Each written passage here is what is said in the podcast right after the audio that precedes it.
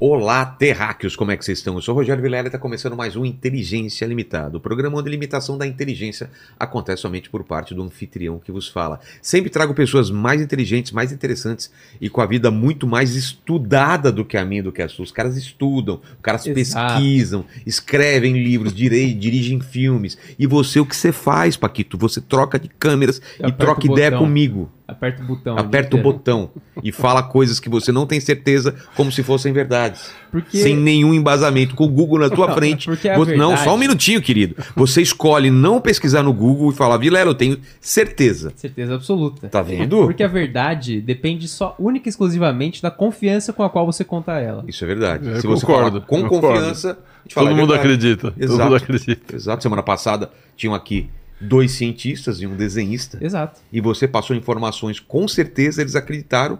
E depois, Tá a gente, vendo? e a gente- depois a gente viu que eram mentiras. você enganou dois cientistas, cara. Exato.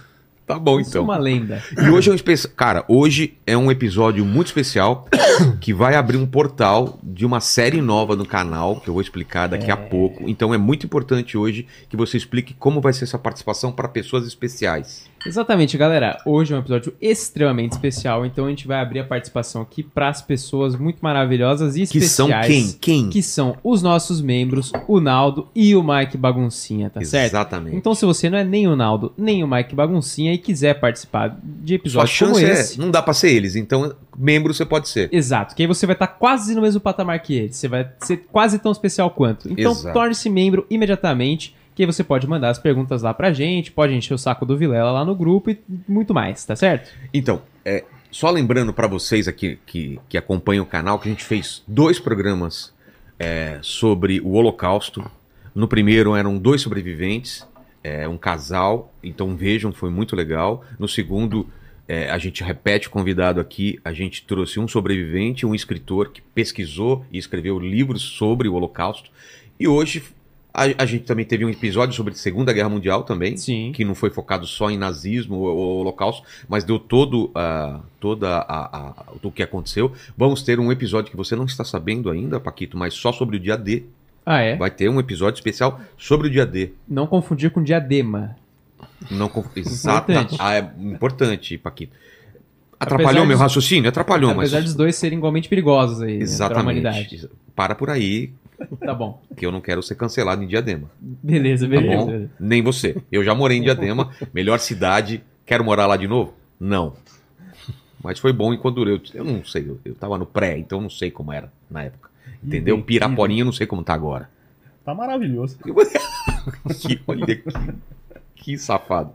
Não foi isso que ele disse antes de começar aqui. Ele falou que tava muito mais que maravilhoso. É uma cidade perfeita, melhor que São Caetano, inclusive. Diadema é a melhor cidade do mundo em histórias para contar. Então vamos, vamos falar dessa história. Vocês acham que a gente tá falando de Diadema por acaso ou não? Tem uma história muito um é, motivo. importante. Tem um motivo. Então, tem esse, esse episódio aqui, está abrindo então é uma viagem que a gente vai fazer para Polônia. E enquanto esse episódio está aqui rolando, a gente está já na Polônia. Esse é um Exatamente. episódio gravado que a gente está na Polônia e vocês vão entender um contexto aqui, o que a gente vai fazer lá, e vai ter uma série de vídeos que a gente vai mandando de lá e nossos editores aqui, nossa equipe imensa de editores. Nossa, né? maravilhosa. equipe. Nossa, mais de 40 pessoas editando, né? É, por aí. Por aí, né? É, é. Isa e- mais um. Isso. Isa não faz nada. Não faz. Tivemos o Gabriel contratar. acaba fazendo. É, o Gabriel faz de tudo e aí tem mais dois pra esquecer pra, de pra pagar o editar. salário. Né? Exatamente. Então, na prática é uma pessoa só que Isso aí. edita. Mas a gente paga quatro pessoas pra É. editar. E agora mais uma que quer editar também, É, que não tá vindo aqui nas lives, né? É Aí essa nossa. Tem muito editor. tem muito editor. Exato. Isso não tem nada a ver com o tema, mas vocês verão esses vídeos aí, cara, vídeos que a gente vai, né? o- a gente vai falar sobre essa viagem no final do papo, então a gente vai é, deixar vocês é, muito mais a par do que vai acontecer lá. É, eu quero agradecer a presença dos dois aqui, agradecer ao Paquito e agradecer ao nosso patrocinador que torna possíveis programas como esse, né? Que é a Insider. Ela que mesmo. está sempre com a gente, não é? Você já conhece o esse produto que eu uso sempre aqui, que é a Tech T-shirt, não é mesmo, Paquito? Só que hoje também tem um desconto muito especial Tem. que vai durar pouco tempo, que a gente quer falar com vocês, entendeu? É, vai ter um cupom especial Inteligência 15, normalmente o Inteligência 12, que são Exato. 12%. Mas agora a gente falou com o Insider e conseguimos um desconto de 15%, que vai desse episódio até o dia 17. É o dia 17, isso aí. É Hoje, com- dia 4. Isso. Né? Então a janela é curtinha aí. Exatamente. Então vai ter 15% de desconto em todo o site, certo? Com esse Exatamente. cupom Com Inteligência. o cupom Inteligência 15. E tem mais. O gerente ficou louco, não é O isso? gerente ficou maluco. Que além disso, do dia 8 ao dia 17, vai ter mais descontos se você entrar no site, então. Além dos 15%, terá alguma surpresa. A gente teremos, teremos surpresas lá, então fique ligado, vai lá, corre para aproveitar, né, que o cupom fica válido nesse daí, que é o Inteligência 15, com o QR Code que está na tela Exatamente. e o link na descrição. Você é muito legal você entender que você, além de comprar esses produtos maravilhosos que a gente usa e usa mesmo, a cueca maravilhosa, não é? A cueca e a camisa são os campeões de venda dele. Exato. Também porque e a gente tem um fala- motivo. Tem um motivo, a gente fala muito bem, a gente usa sempre, entendeu? E a gente fala muito bem por quê? Porque é muito boa. É, mas a gente lava e usa, lava e usa, lava e usa, e ele tá sempre, ó, essa camisa, eu dormi com ela. Dá pra, parece que eu dormi ah, com ela? parece, cara. Então, Pelo seu cheiro parece. Mas o seu cheiro, a camiseta tá cheirosa. é, meu cheiro é um- de um do quê? De um cara que dormiu, é isso? É cheiro de dormido, cara. Dormi- Como é o cheiro de dormido? Cara, dá, dá pra saber. Eu esqueci de passar um perfuminho, é isso que você quis dizer. É, Tá basicamente isso. Tá certo. Mas pode ficar tranquilo que a camisa não pega esse cheiro, não. É, então, ela é anti-odor. Ela e é. ela desamassa no corpo. Então fiquem aí com essa promoção e dizer pra vocês também que vocês ajudam muito o canal é, usando o nosso cupom, não é? Vocês, Exatamente. vocês deixam a gente feliz, deixam o cliente feliz e aí eles patrocinam a gente e a gente pode fazer episódios especiais demais como esse. Se você não viu os outros dois sobre o Holocausto, vejam que tá maravilhoso. Um deles já bateu, putz, passou de, de milhão, os cortes passam de 3 milhões, assim, porque é chocante. É uma história que precisa ser contada, que precisa ser lembrada, para não ter o perigo de ser repetida. Certo? Vamos falar Exatamente. muito sobre isso.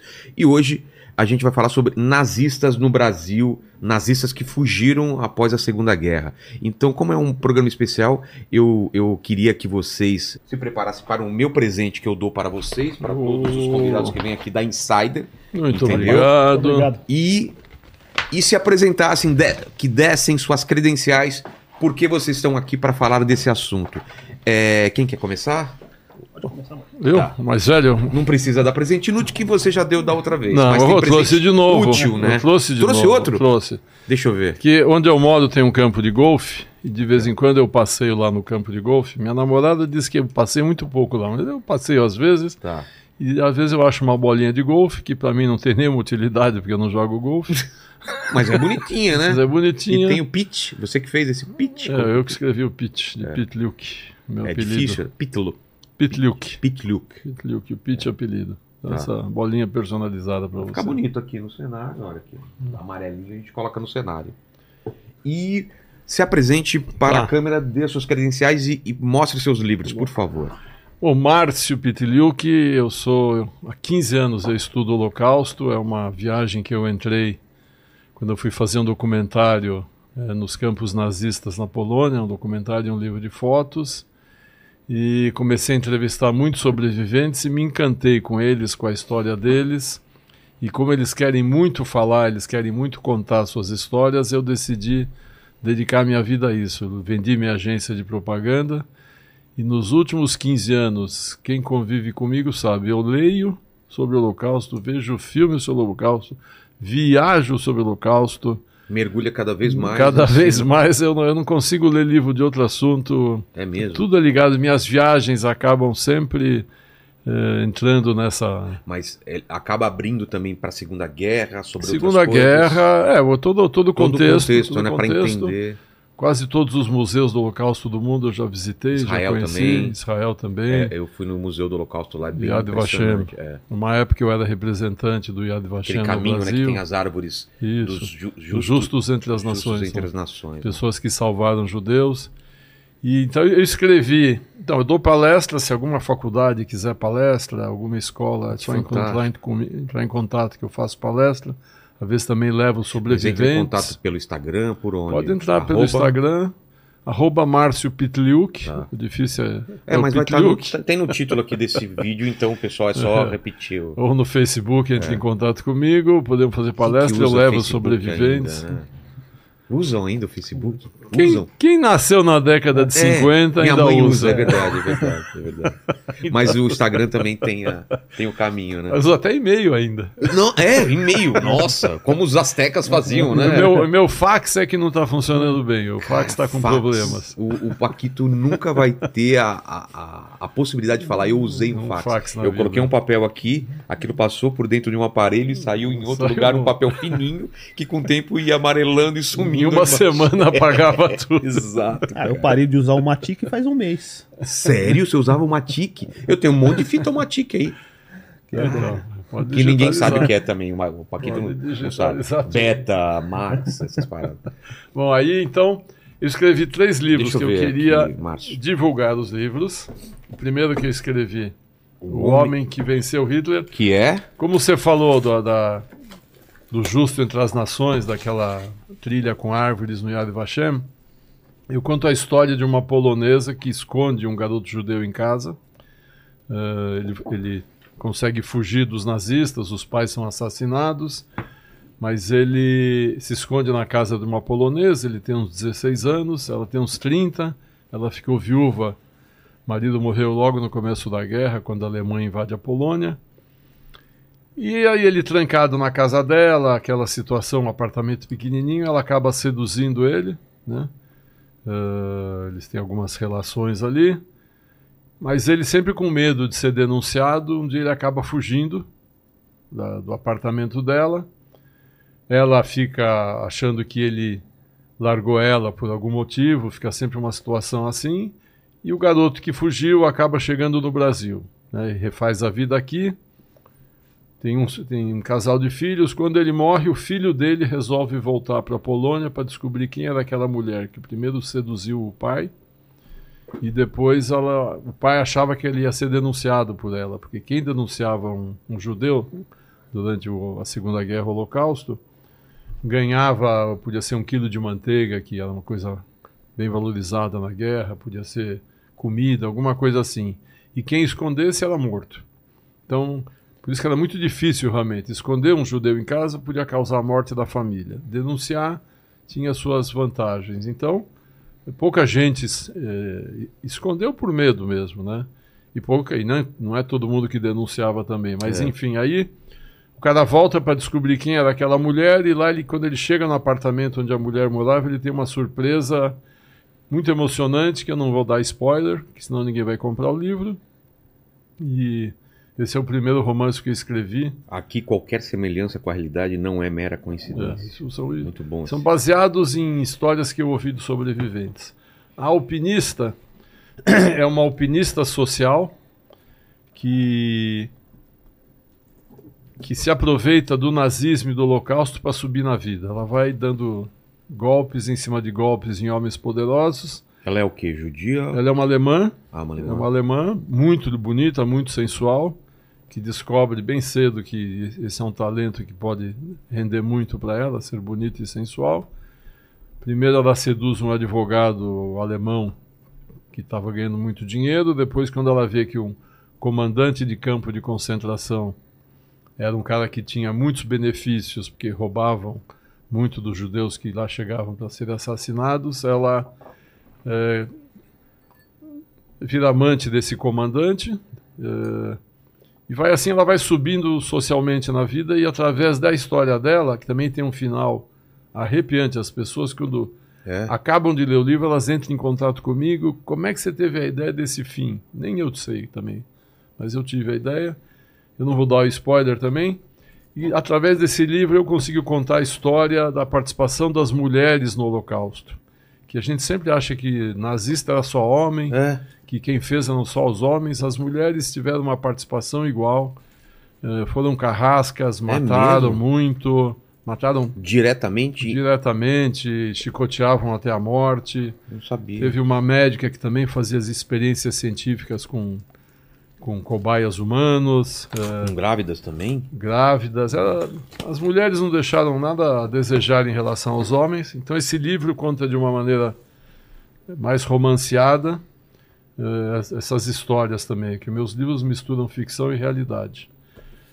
E o Engenheiro da Morte, que da última vez eu, eu trouxe aqui, eu lancei esse ano, eu falo de um assunto que também é pouco comentado, que é a participação da elite alemã no nazismo e no Empresários. Holocausto. Empresários, eh, engenheiros, arquitetos, banqueiros.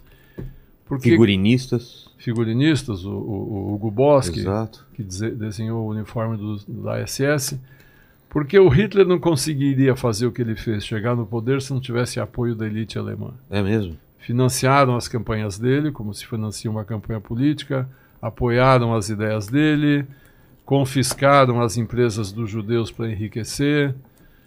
Quando, quando os, os advogados judeus foram proibidos de trabalhar na Alemanha, os advogados não judeus alemães tiveram um grande benefício, porque em Berlim 25% dos advogados eram judeus. Quando você proíbe 25% do mercado de trabalhar, sobra mercado para os outros. Então, por isso que os advogados arianos também apoiaram essa lei, como eh, professores que foram proibidos de dar aula, professores judeus, médicos judeus foram proibidos de trabalhar. Isso favoreceu a elite alemã. O Deutsche Bank, o banco alemão, financiava a construção dos campos de concentração, porque nós vamos visitar os campos, você vai ver o tamanho daquilo, cercas de quilômetros e quilômetros de arame farpado, isso custa dinheiro. Então, o comandante que ia montar o campo fazia um planejamento junto com o arquiteto, com o engenheiro, calculava quanto ia custar, pegava o empréstimo no banco alemão, construía o campo e depois tinha que pagar o empréstimo. Então, essa máquina Entendi. como é que ele pagava empréstimo? Quando os judeus chegavam para serem mortos, eram roubados de. Até Ah, os assim dentes de ouro eram, eram arrancados deles Caramba. para pagar a dívida do banco. E também alugavam mão de obra escrava para as grandes empresas alemãs: Siemens, Volkswagen, Oetker, BMW. Ca- Tinha, tinham judeus trabalhando como escravos. Como escravos até a morte. Eles eram escravos até que era para morrer de exaustão. Entendi. Comiam muito pouco, trabalhavam sete dias por semana, 12 horas por dia, na chuva, no sol, tanto fazia. Até às vezes o gerente da fábrica reclamava que os prisioneiros estavam muito maltratados, mas não eram capazes de tratar eles melhor. Queria que o campo tratasse eles melhores. Mas o campo queria que eles morressem. Então, É. falando, não se preocupa que está chegando mais escravo aí. Caramba. Então, a indústria alemã funcionou na época da Segunda Guerra graças à mão de obra escrava dos judeus. Né? E prisioneiros de guerra russos também, ciganos. Mas aqui também é um romance. É, É, um romance história- baseado em fatos reais. Eu, todas as histórias, tudo que eu conto no livro, eu relaciono com coisas reais que aconteceram. Entendi. Que empresas que. que... Porque teve também para a É Câmara de Gás não, também. não, É. as que não São ajudaram. né? muitas, muitas mesmo. Siemens, Volkswagen, BMW, Oetker, eh, a, a Allianz, que era a empresa de seguros que foi roubada de- dos judeus também. Então, Nossa. o Império Alemão foi construído assim. A Bayer, que fabricava o Zyklon B, que era o gás que matava. Então, a, a participação da elite alemã no Holocausto, no nazismo, foi muito grande. Por isso que o, o nazismo tem que ser combatido, não pode ser esquecido. É um crime que não tem paralelo na história. né? É uma coisa assim completamente sem sentido, inexplicável, que tem que ser combatido. Exato. E agora é contigo aí. É, tua câmera é essa, se apresenta pro pessoal. E eu quero meu presente inútil. Isso aqui. Se apresenta É. primeiro, pessoal. Dê suas Tá credenciais. certo. Meu nome é Marcelo Felipe Sampaio, então eu sou cineasta, né? É, vivi 32 anos, vivi tem 32 anos na cidade de Diadema, né? E estou há 20 anos no audiovisual.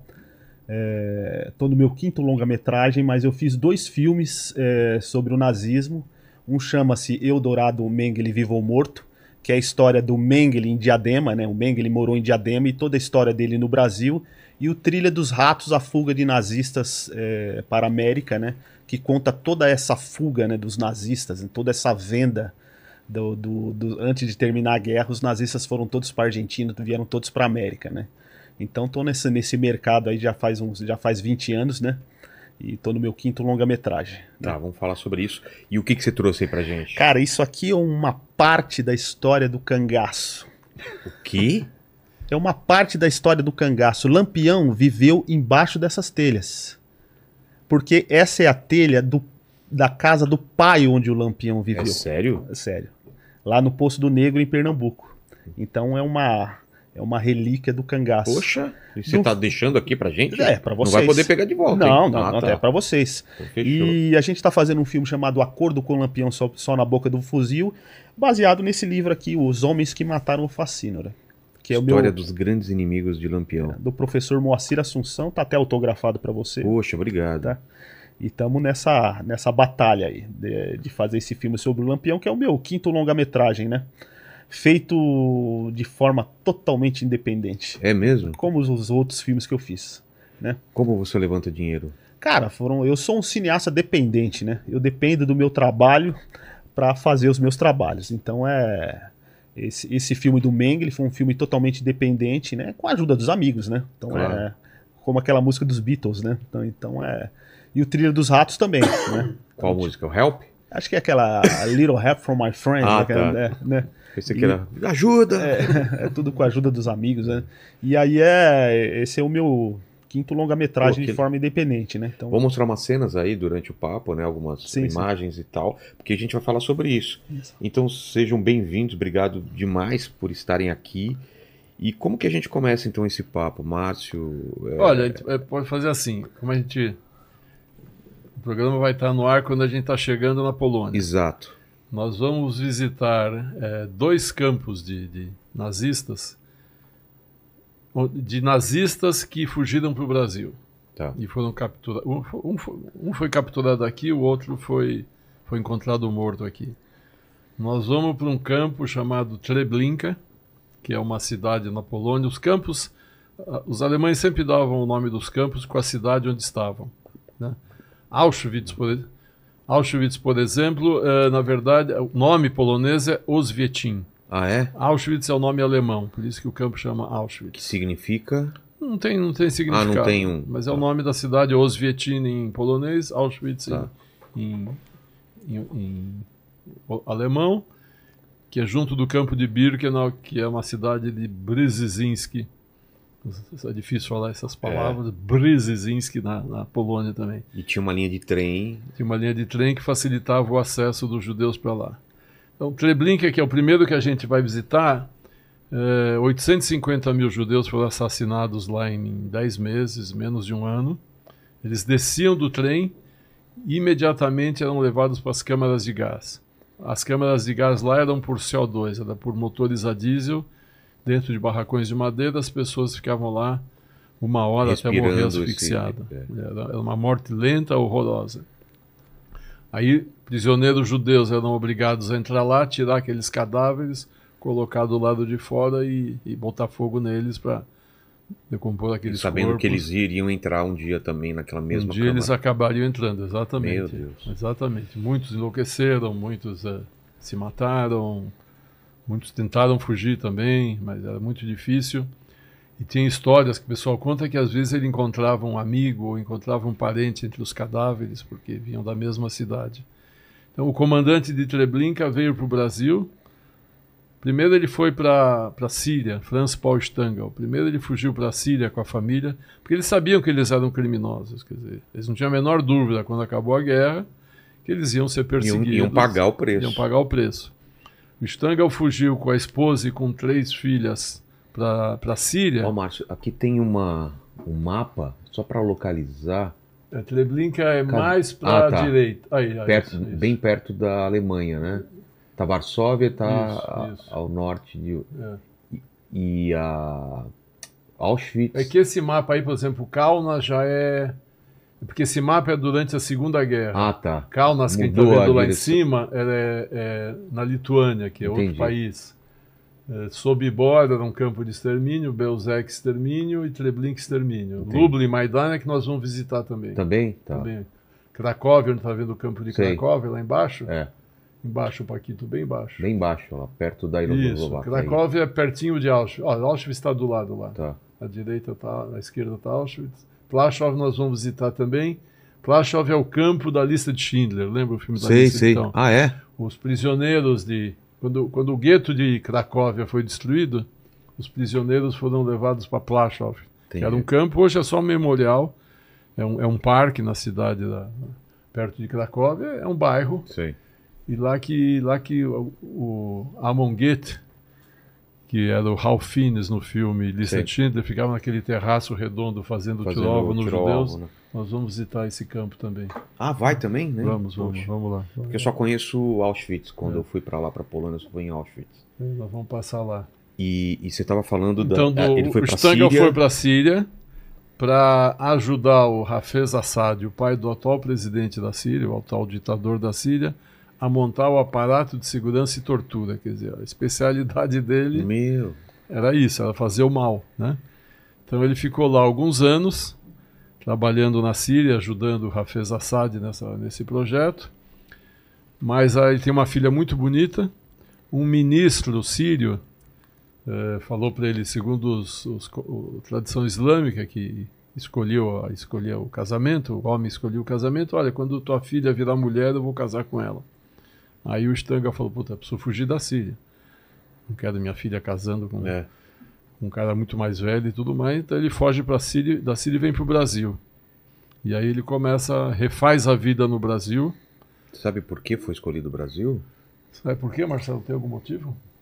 Acho que o- Facilidade o- o- de entrada, talvez. acho que é a facilidade de entrada, né? Então aí é. Que no Brasil não tem um, um, um- um- um rosto específico. Todo É. mundo pode ser brasileiro, talvez. E, e- e creio também que na década de 60 também com as vindas das grandes montadoras, né? Com o ABC Ah, também, né? verdade. Então, então empresa alemã estava É verdade. aqui. elas pegavam, é, é, cooptavam todos esses, esses, essa mão de obra alemã que veio de lá, né? Tem, tem uma, tem uma história interessante também do Stangl na Volkswagen, né? Que toda vez que algum, algum funcionário, ele era chefe da ala 3, toda vez que algum funcionário fazia alguma coisa errada, ele falava assim, o eutanásia se esqueceu de você, né? E, os- Eu- e, tipo assim, Ninguém entendia. É, a gente, eu entrevistei dois, dois, é, dois funcionários, né, que falaram a mesma coisa, né? E o pessoal fala, por que, que esse cara, por que, que esse alemão esquisito tá fazendo, falando essas coisas, né? E ninguém entendia, ninguém entendia o que era eutanásia, né? E aí chegou um tempo que ele foi preso, né? Aí o pessoal descobriu que ele, que ele, esse chefe da ala 3 da Volkswagen era o, o chefe do campo de concentração de Treblinka, né? Porque ele falava de eutanásia porque a carreira dele foi o seguinte, o Stanga. Primeiro ele, ele foi trabalhar numa delegacia de polícia na Áustria, virou um policial. Eh, e entrou no partido clandestino nazista da Áustria. Quando Hitler incorpora a Áustria, o partido nazista passa a ser oficial. Aí ele já estava no partido, ele é um- foi um cara bem-vindo. Ele passa a trabalhar diretamente para a polícia nazista, para a Gestapo, ajudava a Gestapo, que era a polícia secreta eh, alemã.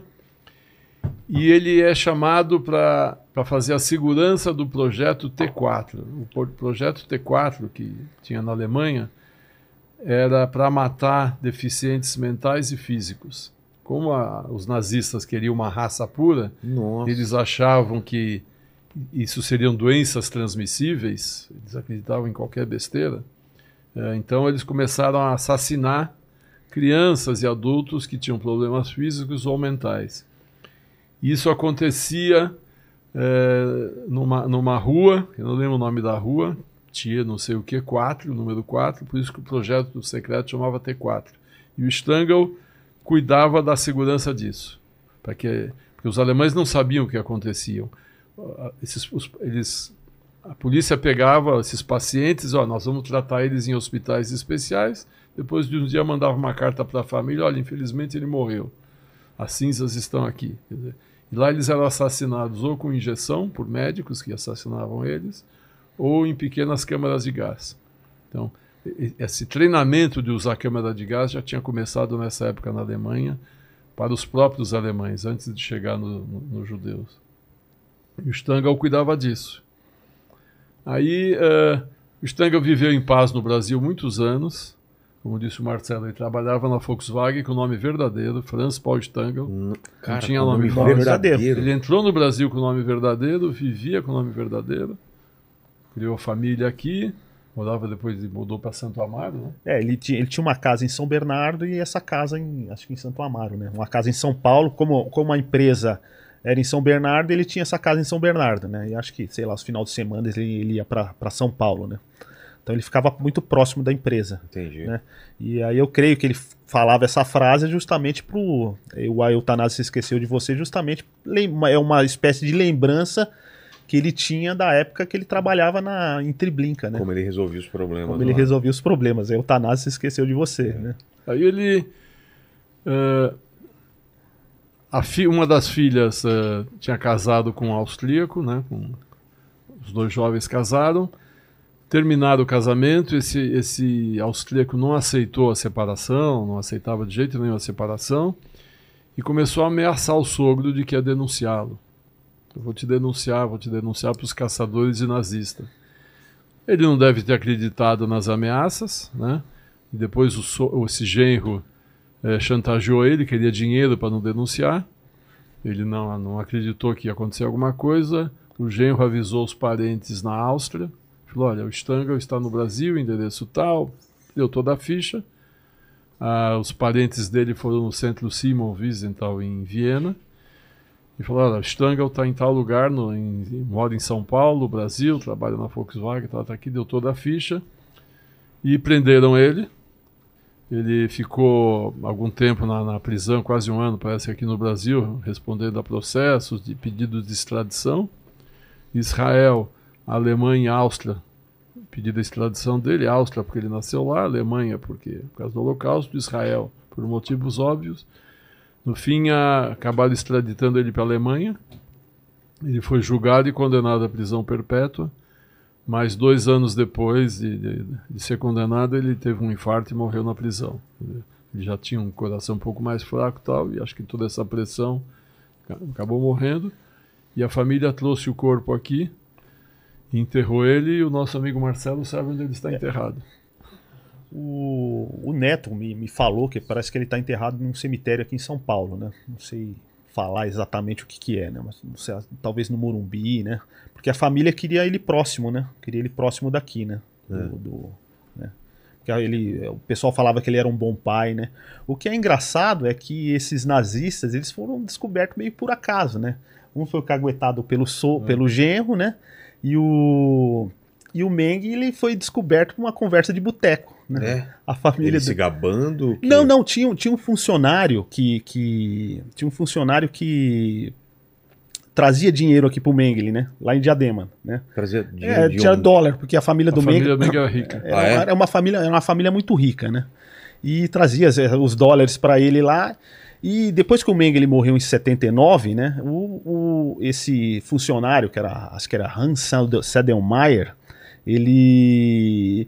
Então, com uma conversa de um boteco com um amigo, que nem a gente tá aqui, o cara encheu a cara e falou assim: ah, o Mengele morreu, o Mengele tá enterrado no Brasil. Aí esse, esse amigo, ele foi lá, pô, chegou, você não pode falar isso pra mim, né?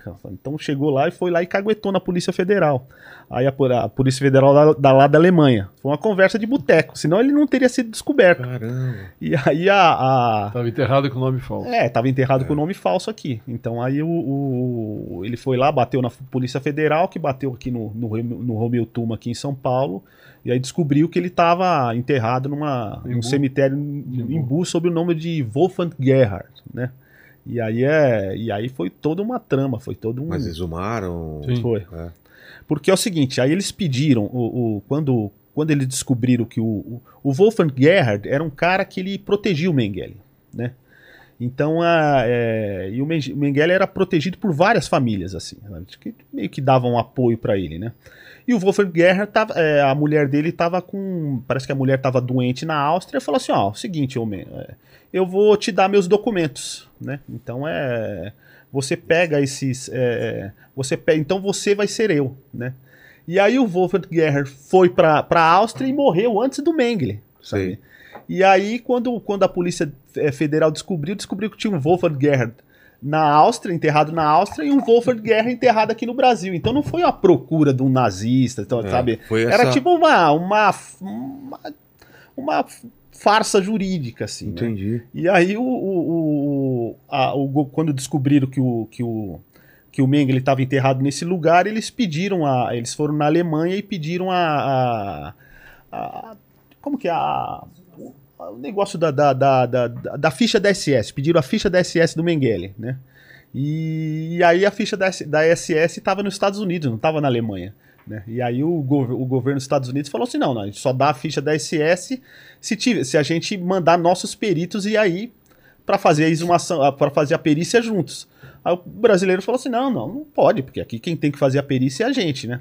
Mas aí eles liberaram para esse perito brasileiro, para esses peritos americanos virem fazer a perícia, só acompanhar, né, como acompanhante, né? É, fazer a perícia junto com os brasileiros. Aí descobriram, aí conseguiram pegar pela arcada dentária. Pela, arca, né? pela, arcada dentária, pelo osso, ele tinha uma fratura na bacia. Nossa. Então aí descobriram que o Wolfgang Gerhard, que estava enterrado aqui, Era... era o próprio Mengele, né? E, e, e, Márcio, não tinha. Não sei se eu vi um filme ou alguma série de, um, de uma.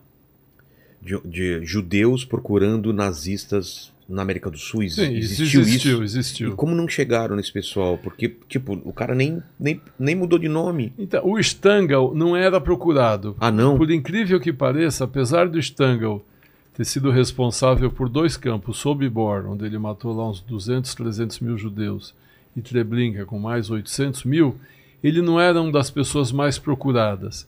Porque comandantes de campo tinham muitos, quer dizer, a, a, as primeiras procuras foram para pessoas que eram mais importantes em toda a estrutura. Que o Adolf eram... Eichmann, Tá. que, era o, que organizava os transportes, a logística, Foi julgado assim. em Israel. Foi julgado em Israel. Ele foi preso na Argentina, em Buenos Aires, e foi levado para Israel e Ma- julgado. e foi um esforço também de. Um esforço.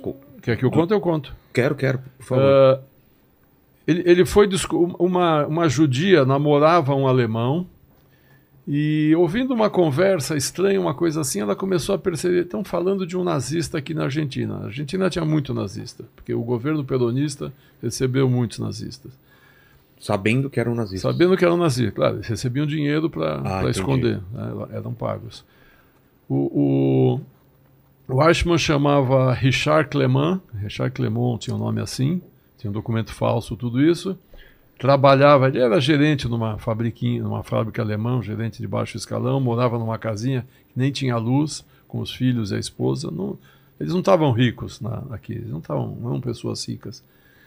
Eh, foi denunciado também por esse centro Simon Wiesenthal, na Áustria, que o, o, o Simon era um sobrevivente que depois da guerra dedicou a vida a caçar nazistas pelo mundo. Tá. Montou esse centro, que chama Centro Simon Wiesenthal, e recebia informações, peneirava o que, que é mentira, o que, tá. que é verdade, filtrava, e quando achava que estava certo, ia lá. Então ele recebeu informações de que o, o Eichmann estava em Buenos Aires. Confirmaram que era ele que estava em Buenos Aires. Uh, sabiam que se pedissem para o governo da Argentina na época a extradição, iam negar, porque tinha muito nazista, receberam muito dinheiro, o governo era fascista, então não iam entregar o Eichmann. Aí aconteceu uma. A gente fala que no judaísmo não existem coincidências, tudo está determinado a acontecer. É, próximo a, a essa, essa confirmação toda, ia ser aniversário da independência da Argentina. Então, vários governos do mundo foram convidados para a festa. Israel mandou, o seu primeiro-ministro mandou representantes para a festa. Antes tinha mandado agentes do Mossad, que é o Serviço Secreto de Israel, para capturar o Eichmann. Então, Mas não. Mas isso secretamente. secretamente. Tem até um filme na Netflix É, então, isso que eu ia falar, né? Exatamente, é. é. É, capturaram o Eichmann, levaram para uma casa, um esconderijo, confirmaram que era ele, através de interrogatório, fotos, confirmaram que era ele. O que, que eles fizeram? Quando o avião da, da Elad, que é a companhia israelense, ia voltar para Israel depois da festa, botaram uma roupa de piloto nele, doparam ele para ele parecer bêbado e foram entrando pro pro avião, quando até a polícia de fronteira da, da Argentina, quem é, documento tal, não, o piloto, um dos pilotos bebeu muito, não consegue nem falar, entraram no avião e só foi informado à imprensa mundial que era o Eichmann quando o avião pousou em, em Tel Aviv. E aí, isso em 1960, 61 que isso aconteceu. Causou algum problema diplomático na época? Causou um problema, a Argentina queria romper relações com Israel, aquela coisa toda, mas aí é. acabou achando melhor deixar para lá. E ele foi julgado e enforcado em Jerusalém, o Eichmann, né? E foi importantíssimo Isso foi importantíssimo. pessoal, porque ele confirmou tudo aquilo que Confirmou- se falava Era e que pessoas Ele ainda negava que ele tinha importância, ele era só um burocrata. Em todo o julgamento dele, ele sempre negou o que ele fez, sempre Falou, não, eu só era burocrata, eu não estava envolvido tal. O ano passado descobriram vários filmes. Ele teve uma festa, uma reunião de amigos alemães em, na Argentina, e alguém filmou isso aí, e tem uh, e ele falando que ele foi muito importante, que tinha mais a que matar os judeus, que ele foi importante nesse processo todo, e esse filme ficou esquecido 30, 40 anos, faz um ano, dois, esse filme foi descoberto e foi lançado em Israel. Então confirma tudo que ele mentiu. Né? É, que, que, ele realmente teve uma participação importante. Então, essa, essa é história do Eichmann. O, o Stangl, quando ele foi capturado, ele também negava tudo. Todos eles negavam claro. tudo. Né? Ninguém confirmava que, que tinha feito isso. O Mengele, que ele estava contando, o Mengele era conhecido como Anjo da Morte. Ele era médico. Era um cara que era o foco. Tavam o Mengele era um dos ele. procurados. O Eichmann, o Mengele era um dos principais. Tá. O Mengele, quando ele, ele fugiu para. Ele não fugiu para o Brasil, ele fugiu para a América do Sul. É, ele estava ele... ele na Argentina, e na é. época que o, que o, o Eichmann foi, foi extraditado, ele teve que fugir da Argentina. Com medo de ser é. preso também. E na Argentina, ele veio com o próprio nome e tinha uma empresa chamada Fra Fadofarm. Então ele tinha uma própria empresa farmacêutica lá. E quando o Eichmann foi preso, tipo, acho que já a, a Polícia Federal já pediu um, uma caça dele, ele teve que ele foi subindo, foi subindo para o Uruguai, ah, foi é? Chile, foi para o Chile, Chile, é, no Paraguai, Chile. no Uruguai, ele é. ficou no Cone Sul. Inclusive ele casou com a própria cunhada no Uruguai. Então é tem um documento do casamento do, do, do Mengele no, no Uruguai com a própria cunhada. Como a família era muito rica uhum. e o irmão dele mais velho tinha morrido, o pai dele falou: ó, casa com a sua cunhada pra gente não ter um problema aqui. A família tinha uma fundição na Alemanha. Com o nome Mengele. Né? Mengele, Mengele. E, Mengele. é, fazia marca, máquinas agrícolas por terceiro Reich. Hum. Fazia, acho que, que cedia ferro, alguma coisa Sim. assim. Né, pro, lá pro terceiro Reich, né? E era muito, muito conhecida a família lá, né? Ele era e... muito procurado porque quando a gente lê aquelas experiências absurdas feitas com, com cobaias humanas, o Mengele foi um dos principais fazer isso. Por exemplo, ele, ele achava que ele ia descobrir maneiras de deixar o ser humano melhor. Melhor segundo as normas arianas. Por exemplo, que era possível colorir todos os olhos de azul. Então ele, ele dava injeção de insulina, de, de anilina nos olhos para ficar azul, deixava as pessoas cegas. Ele fazia operações sem cirurgia para ver quanto tempo o cara resistia. Sem cirurgia ou sem anestesia? Sem anestesia, para ver quanto tempo a pessoa resistia. Ele tinha fixação por gêmeos. Então, quando, quando os trens eh, chegavam em Auschwitz, em Birkenau, na, nas rampas, desciam os prisioneiros, os, os, os, prisioneiros e desciam dos trens, eram enfileirados, homens de um lado, mulheres e crianças de outro. Né? E muitas vezes o Eichmann ficava na, na, organizando a, a, essa separação. O que, que era a separação? Quem tinha força para trabalhar virava escravo, então ia para um lado. Quem estava fraco, mulheres e crianças eh, grávidas tal, ia para o outro lado, que em geral era para a câmara de gás. Se ele via gêmeos, ele segurava Pegava. os gêmeos, porque ele queria, ele fazia experiências, se podia transplantar o rim, se podia transplantar o coração, se podia transplantar um membro, um braço, uma perna. Era, era um cara assim, completamente louco. Sem, sem, sem, a menor empatia com o ser humano. Nada. Injetava é, bactérias, venenos nas pessoas para ver a reação que tinha, né? É, botava um prego dentro do corpo da pessoa, botava limalha de ferro. Ele queria ver a reação do corpo humano a qualquer loucura que ele, que ele pensava. E o que é absurdo nisso, ele era um médico, né? Quer dizer, uma pessoa que estudou para salvar vidas, uma pessoa que estudou para ajudar as pessoas, fazia isso em nome de uma, de uma falsa teoria nazista de que os alemães eram superiores e que as raças eram superiores e podiam melhorar. Mas era né? um sadismo também, uma coisa de. Absurda, absurda. Agora, o que, o que impressiona na história do Stangl, que tinha uma família e vivia com ele no campo, e a história do, do, do Mengele, é que depois da guerra eles tiveram uma vida normal. Quer dizer, é. Não é que, como o Marcelo, o Marcelo nunca ouviu falar que existia um serial killer Não. Matando e torturando pessoas ali. Quer dizer, ele fez isso durante os anos do Holocausto. Que doideira. Acabou. virou um cidadão pacato. E as pessoas que conheceram ele também, por exemplo, eu entrevistei Mas uma isso eu não mulher. entendo. É, é, Não não, é pra a coisa do psicopata, né? Uma, uma, Mas não continuou psicopata Não, depois né, da é porque eles, eles faziam pra, pra se esconder. Por exemplo, essa pessoa que, eu, que parece que teve um caso amoroso com o Mengele, ela, o Mengele era chamado de seu Pedro, né? Então, Era Pedro Roche. Bichler, né? Que ele andava com um casacão de couro. Podia estar lá no bairro do Dourado, lá em Diadema, ele andava com esse casacão de couro, ele andava com. Podia estar frio ou calor, É. com chapéu. Ela falou assim, ó. Pô, então o- chamava muito atenção. é, o Pedro foi a pessoa mais, é, mais importante na minha vida. O pessoal chama ele de Carrasco. Carrasco era meu marido que me batia. Ela falou isso pra mim, sabe? Então ela tinha. A, a- a- ele era um cara que, que gerava uma empatia lá, sabe? Ninguém. Era um cara acima de qualquer suspeita. Diz que a única coisa que ele brigou uma vez foi por causa de um pé de limão, né? Que tinha invadido o terreno dele, né? E essa coisa que o Márcio estava falando, é, é, por exemplo, dos gêmeos lá em Auschwitz, é, quando o gêmeo chegava, ele tratava, ele Bem. dava bombom. Sei. Olha que você, que menininho lindo, tal. O outro lá, na hora que terminava as experiências, cara, pode mandar cremar. Então, e, e muita gente fala, não, o Mengele, essas experiências serviram pra ciência, serviram pra nada. Nada, né? Nada. Sabe? E Mas falaram, os vizinhos achavam, diziam Sim. que ele era normal. E isso que Cimento também, co- não é? Sim. Botava cimento no, em órgãos. Pra, é, mesmo, coisa totalmente inútil. Quer dizer, de uma maldade sem tamanho. Era um- ele foi fazer uma residência lá e começou a fazer besteira. Isso foi o Dr. Daniel Munhoz que fez a perícia falou, falou, um cara, um residente começou a fazer besteira lá. Então é, o que ele fazia era muito, era, era mais sadismo, né? É. E por exemplo, tinha uns caras que, uns caras que trabalhavam em Auschwitz precisava beber para fazer.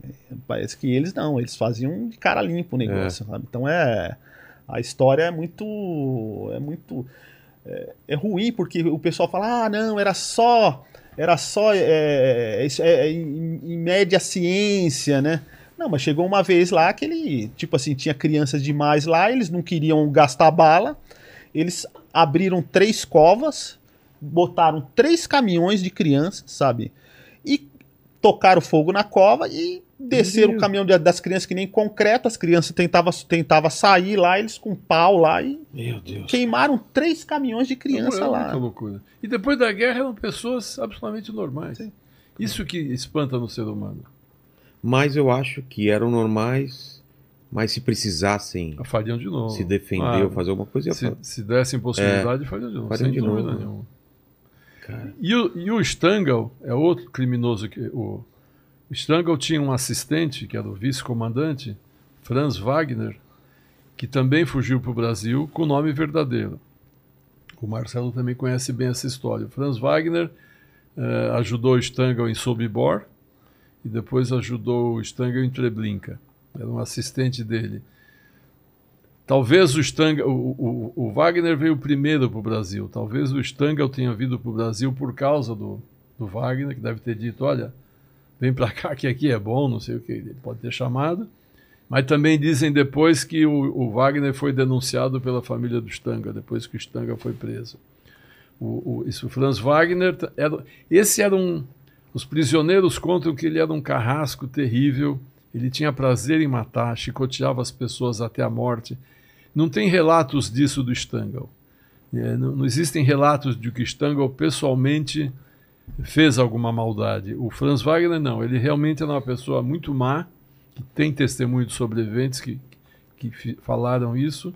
Um até um sobrevivente que veio para o Brasil também, que é quem reconheceu ele na, na, na cadeia. Que, a- a- quando ele foi preso, ele ju- jurava que não era, que não era, que não era. Um sobrevivente que viu a notícia na televisão foi lá, cara a cara, conversaram e o próprio Franz Wagner, numa hora, se perdeu e, "Pô, você é um judeu, filho da puta, não sei o que. Ele Não, não Sim. conseguiu não conseguiu segurar. segurar o É personagem. um cara muito alto, forte. E o Marcelo também tem relações com. É, tem, tem uma história, tem uma história que Ele conheceu todos, Parece que tudo. pare- é, é, é, o, o ABCD em si era um, por causa dessas empresas alemãs, virou um polo de nazistas. Caramba. Você vê que eu acho que todos tinham relações assim. É, o Gustav Wagner, que é o que o Márcio estava falando, ele ia morar a menos de um quilômetro e meio do Mengele. Ele ia morar menos de um quilômetro e meio do Mengele. Então é, o Mengele morava na, na estrada do Alvarenga 5.773 e o Gustavo Wagner ia morar na, na estrada da Mata Virgem, na casa até de um conhecido. Só que a mãe desse conhecido falou: O quê? Eu não quero esse, esse nazista aqui com a gente porque isso vai dar problema. Então ela foi muito esperta de não ter deixado ele entrar.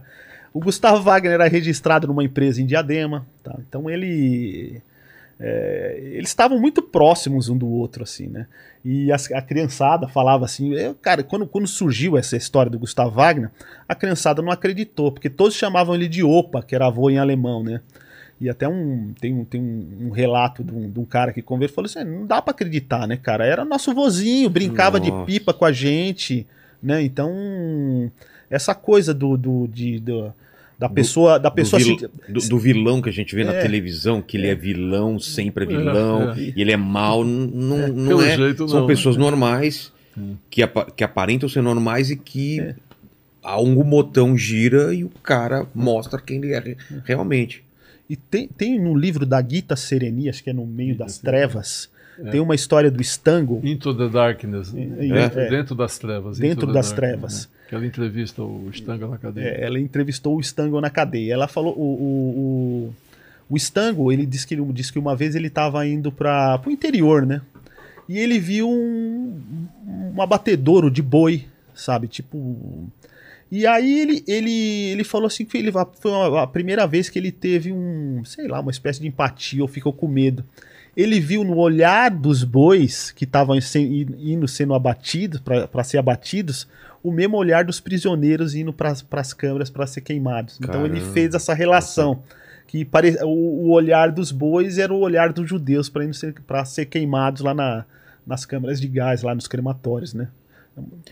Vamos falar do, do caminho como que é o, o, caminho de rato, né? Trilha dos ratos. Trilha né? dos ratos. O que, que era isso? Trilha dos ratos foi a fuga dos, do, dos alemães, foi, né? Foi como foi chamado. Foi. Aí é a... Que até é paradoxal, porque eles tratavam os judeus como os ratos, né? Sim. Até no, no Maus, é. o, o, quadrinho que ganhou Pulitzer e tudo mais, os judeus são, são os ratos e os, e nazistas, os nazistas são os gatos. gatos. E aí quem cunhou essa trilha dos ratos? Então, foi antes, acho que foi antes de terminar a guerra, né? É os alemães, quando entrou os Estados Unidos, os alemães já, os alemães já viam que iam, que iam perder a guerra, né? Então, eles fogem é... até antes de. de... Não, é. fogem depois. Mas fogem eles, depois. Eles sabiam que a guerra estava perdida já em 1943. Ah, é? É, quando a, a Estados Unidos entra na guerra e, e, a Rússia inverte o curso da guerra, porque os alemães estavam chegando em Moscou, estavam a 50 quilômetros de Moscou. Aí tem uma, uma, uma, batalha icônica em Stalingrado, que os alemães não conseguem conquistar Stalingrado. Os russos expulsam os alemães, aí começam a vir em direção a Berlim. Os generais alemães sabiam a guerra está perdida, os empresários sabiam que a guerra está perdida, mas Hitler falou: eu vou. Se o alemão não, não, não merece conquistar o mundo, ele merece ser destruído. Caramba! Então, se a gente, se a gente é fraco para conquistar o mundo, a gente é fraco e não deve viver. Por ele, todos os alemães podiam morrer também. Então ele não, abri, ele não, não parou a guerra até o finzinho. Então esse pessoal já sabia que iam perder já a guerra. Sabia que ia perder e começaram a, a, a, pensar na fuga. E... e os Estados Unidos e a Argentina, né? A Argentina, ela, ela mandou 5 mil passaportes em branco, né? Até para a Cruz Vermelha ah. e para a Igreja Católica. Então, é, tinha uma grana. A Argentina ia receber um dinheiro e os Estados Unidos queria toda a tecnologia. Tanto é que o Werner von Braun era um cientista alemão que foi levou o homem para a Lua, né? Cara. Então ele, a, a Argentina cooptou, nem veio o Eichmann, né? Depois veio o Mengele, todo mundo para, né? Todo mundo para Argentina e os Estados Unidos foi cooptando a mão de obra, a mão de obra qualificada, qualificada né? Tanto é que o, o, a ficha da SS do, do Mengele estava nos Estados Unidos, não estava na Alemanha. Então é. Porque quando acaba, dizer, quando acaba a guerra, todo mundo estava junto para acabar com o nazismo. Quando acaba a guerra, o Ocidente junto para acabar com o comunismo. É. Dizer, então a União Soviética virou uma potência, os Estados Unidos virou outra potência, aí o inimigo de ontem é o amigo de hoje, é o aliado de hoje. Muitos nazistas colaboraram com Stalin na repressão dos países comunistas. Né? Alemanha Oriental, Polônia, Hungria, os países que ficaram na, sob o domínio soviético, os países bálticos, usaram mão de obra nazista para controlar a, a população. Da mesma maneira que os Estados Unidos usou mão de obra técnica para desenvolver tecnologias na, nos Estados Unidos. Então, o inimigo de ontem é o amigo de hoje, é o aliado de hoje. Entendi. E a igreja católica entrou nessa. A igreja católica entrou Ajudando nessa. a fuga? Ajudando. A fuga de nazistas.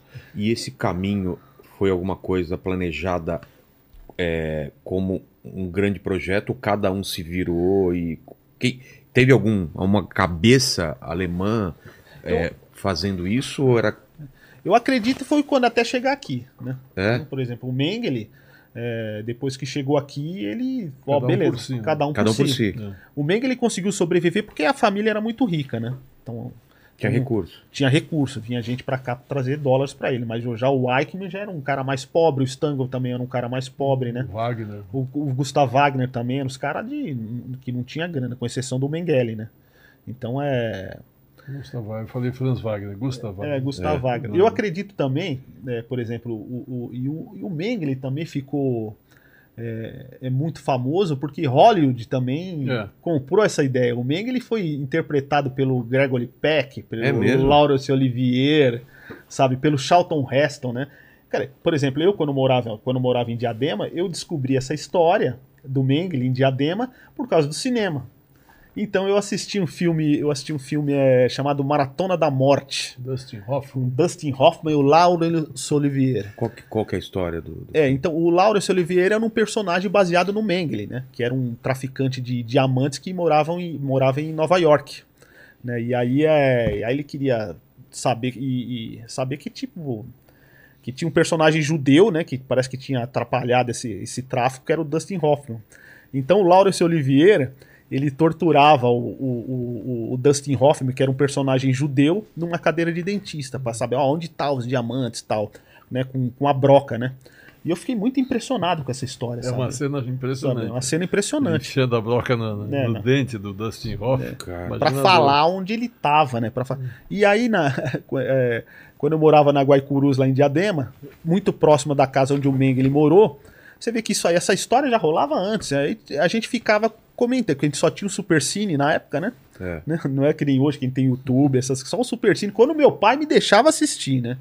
Aí meu pai, insanamente, me deixou assistir esse filme de terror, né? Que atrapalhou a cabeça do menino aqui e a gente ficava comentando. Aí um dos amiguinhos falou assim, ó. Você sabia que esse. Porque pra gente o, o cinema era real, né? Quando você Entendi. tem oito anos, né? É cinema- claro. Spectrum Man existiu mesmo. É. né? E esse amiguinho meu falou assim: falou, ó. Você sabia que esse cara morou em Diadema?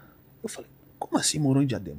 Aquele cara que o, o Laurence Oliveira interpretava, lá o Anjo Branco, o Dr. Svel, né, Christian Svel, é um Mengele que morou aqui em Diadema, ou que mora aqui em Diadema ainda, né? E foi bem na época de 1985 quando descobriram o cadáver, quando descobriram o cadáver em Imbu e descobriram que ele morava em Diadema. né? Então é, é essa, o cinema ele fomentou muito essa história. Você vê que o- tem um filme agora falando sobre o Eichmann na, na, na Netflix, né? É. né? É, Tem o Holocausto Hunter, sempre interessa. né? O Hunter, né? A gente tava falando o Hunter lá, que é o. Que é o, o, O os- Alpatino. o Alpatino com os nazistas na Argentina. Então o cinema também ajudou a, a fomentar muito isso, né?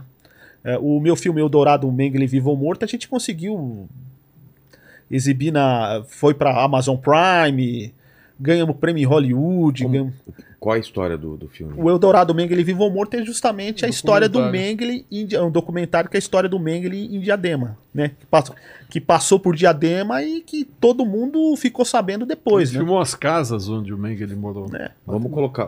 sim. Lá no Rio de Janeiro. Coloca alguma É. coisa pra gente, por favor. É. In Eldorado, in Diadema, foi colocado um suposto Mengele Ele é uma pessoa muito boa. Apesar de ser uma pessoa muito reservada, muito séria, né? Mas nunca teve qualquer suspeita dele. porque ele gostava muito de música, ele tinha o hábito de cantarolar, inclusive. Ele gostava muito de fazer experiências com gêmeos e fazer experiência com anões. Ele implantava mais dois seios numa mulher para ver se esses seios davam certo. E nós passamos na frente de uma comissão médica, no meu caso do próprio Mengele, que mexendo o dedo esquerda ou direita, enviava pessoas ou para câmaras de gás ou para trabalhos forçados. Depois da guerra, fugiu para a América Latina. Durante anos, seu paradeiro foi desconhecido.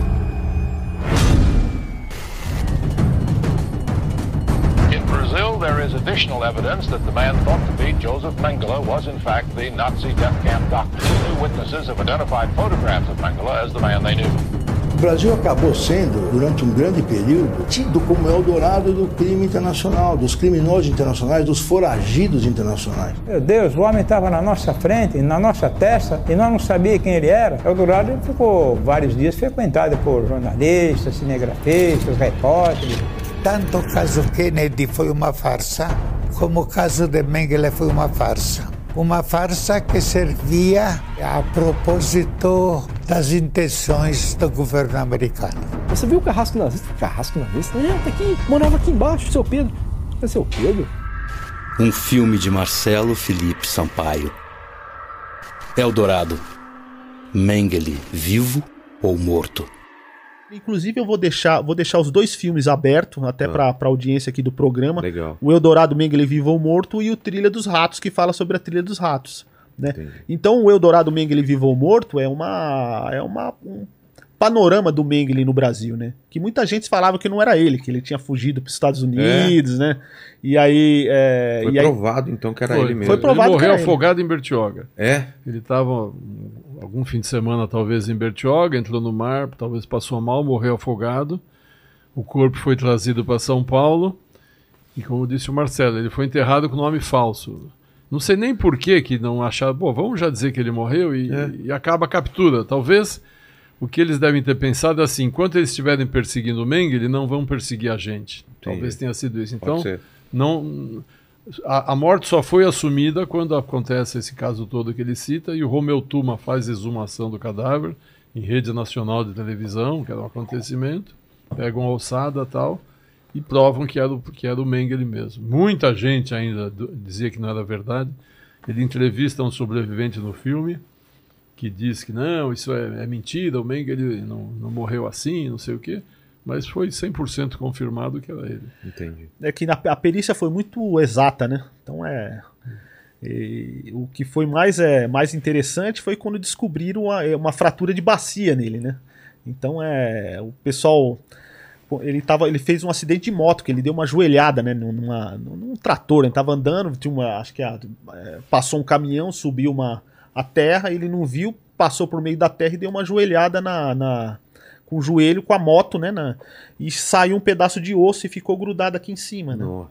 E aí só descobriram, o pessoal falou assim, na ficha da SS tinha essa fratura de bacia que bateu com o esqueleto que tava lá em Ambu, né? Então Foi é, isso que. foi isso que descobriram. Aí descobriram a altura, 1,74m, né? E aí ele tinha uma fístula, né? Na, do, do, do- no, no dente, né? E aí é, pegaram a ficha, a ficha dentária dele, descobriram, falaram, ó, ele tinha essa mesma, esse mesmo problema de, de, né, de, né? E o Mengele sofreu, acho que de certa forma ele, ele pagou também, né?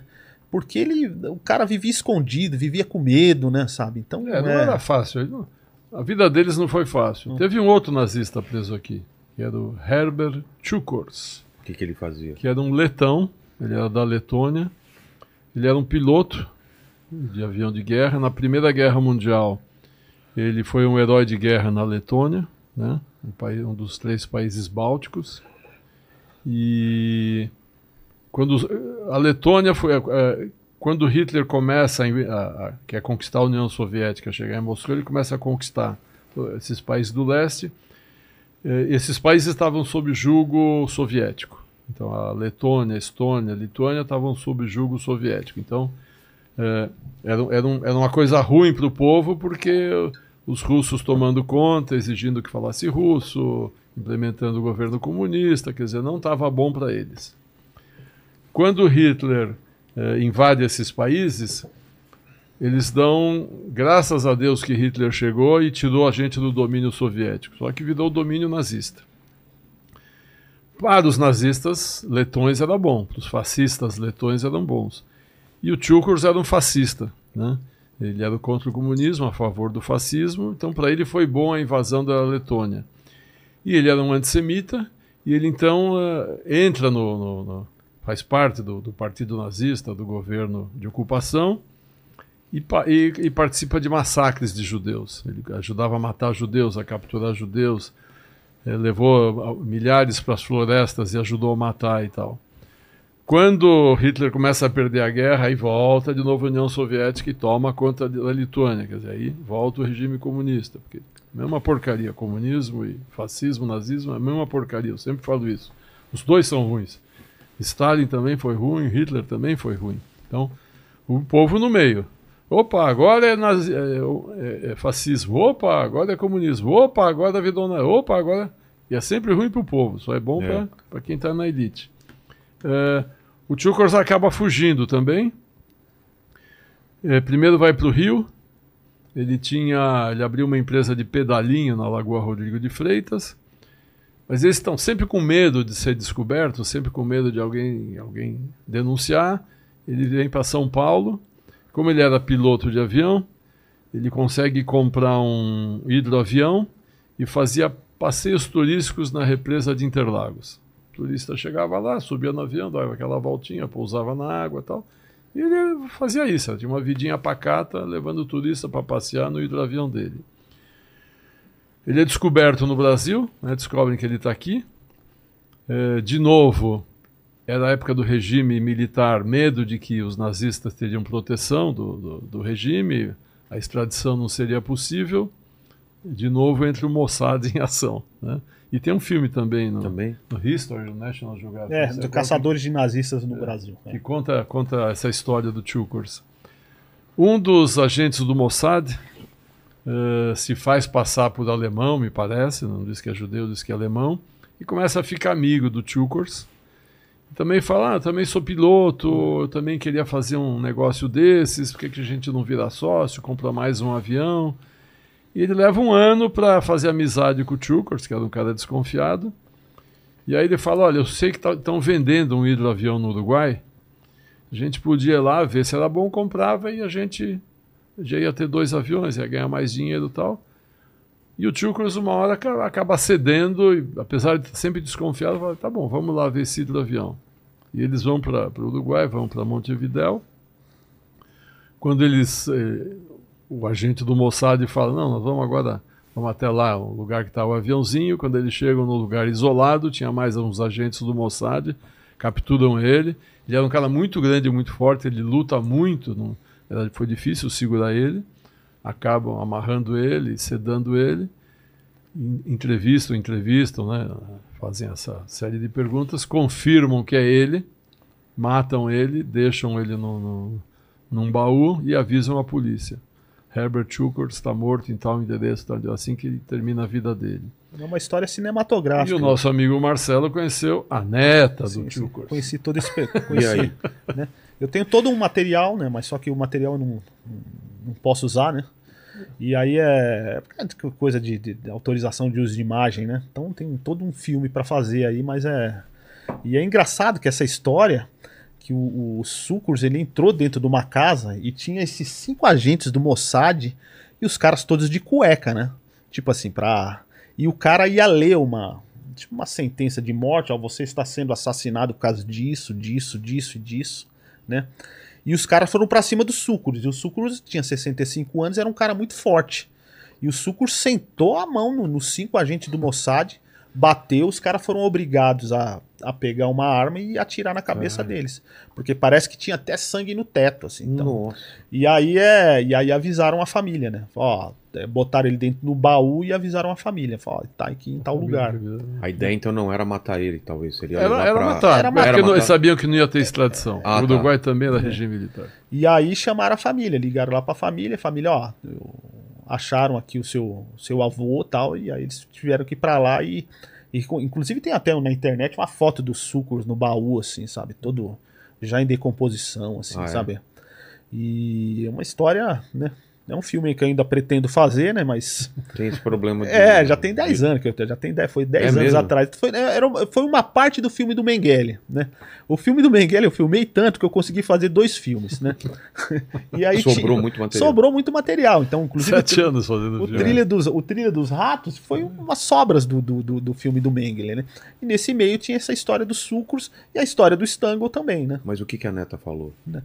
Ah, ela fala, ela, eles alegam que o pai é inocente. Ah, é? Que o avô era inocente. Acho que ele não falava nada. Sim, eles, é, mas é, Sempre alegam é uma coisa natural da família. Não, né, mas você acha que eles sabem, mentem ou, ele, ou eles Não, não, eles é, tipo, foi o que eles me relataram. É. Eles- Eles me relataram não que, sabe se o cara também que- mentia pra é, eles, né? sabe? Eles me relataram que, que é uma coisa natural, né? Até o Ben Abraham falava isso aí. Fala, é, a família, a família vai falar. É. É muito difícil a família é, é, pegar e falar, não, o meu. Foi o um meu monstro, avô era um né? monstro É. mesmo. Ninguém vai falar isso, porque é aquela coisa. de- É que nem o Gustavo Wagner. Gustavo Wagner, todo mundo falava, não, o bom velhinho, opa, tal. A gente falava, a gente. é, é, ele era gente fina. Esses dias eu falei com a. Esses dias eu, eu falei com a, com a neta do, do Gustavo Wagner, que era, era- é, Na realidade, o Gustavo Wagner tinha uma. Tinha uma, uma, uma esposa, né? Tipo, já, acho que chamava Dona Era, se eu não me lembro. E eu falei com a neta do, do Gustavo Wagner, porque eu, ah, vamos fazer uma entrevista. Ela me negou, falou assim: não. é, e aí ela falou assim: não, até hoje, você vê, o Gustavo Wagner morreu em 1980. Ele se suicidou, ou su- suicidaram ele com uma É. facada no coração, Suicidaram né? ele, pô. E aí ela falou que até hoje tem repórteres, né? Tinha, ela falou: ah, não, esses dias tinha um repórter franceses aqui achando que ele estava vivo ainda. Sabe, achando que o Gustavo Wagner estava lá vivo ainda, lá numa fazenda, lá em São histórias fora de série, Atibaia, né? né? Tipo, é, é, é, da- daria Gente, pra ficção. é, Dá- e dá pra falar que algum tá vivo até hoje? Não, Não, já- pela já idade não, não. Pela idade não bate? Não, porque eles tinham 24, 25 anos na época. E aí teriam. A guerra hoje... acabou há 85 anos. Teriam É. 105, 110 anos. É. Não tem mais coisa. Acho que o Não Meng- tem. Mengele é de Mas 1911. muitos fugiram pro Brasil. É que a gente ideia de só soube quantos? desses quadros. Não, foram milhões que Não, milhões Não, não. milhões Milhões, não. tipo, então, não, foram, foram bastante. Centenas, centenas. Centenas? É, deve ter vindo. É. É Porque mesmo? a gente tem uma colônia alemã muito grande no sul. É. né? Então o cara se disfarçar, desaparecer misturar, era é. fácil, né? Ficar no meio. Mas fugindo para América Latina, muitos. Teve um que foi para Bolívia, o Klaus Barbie, fugiu para Bolívia.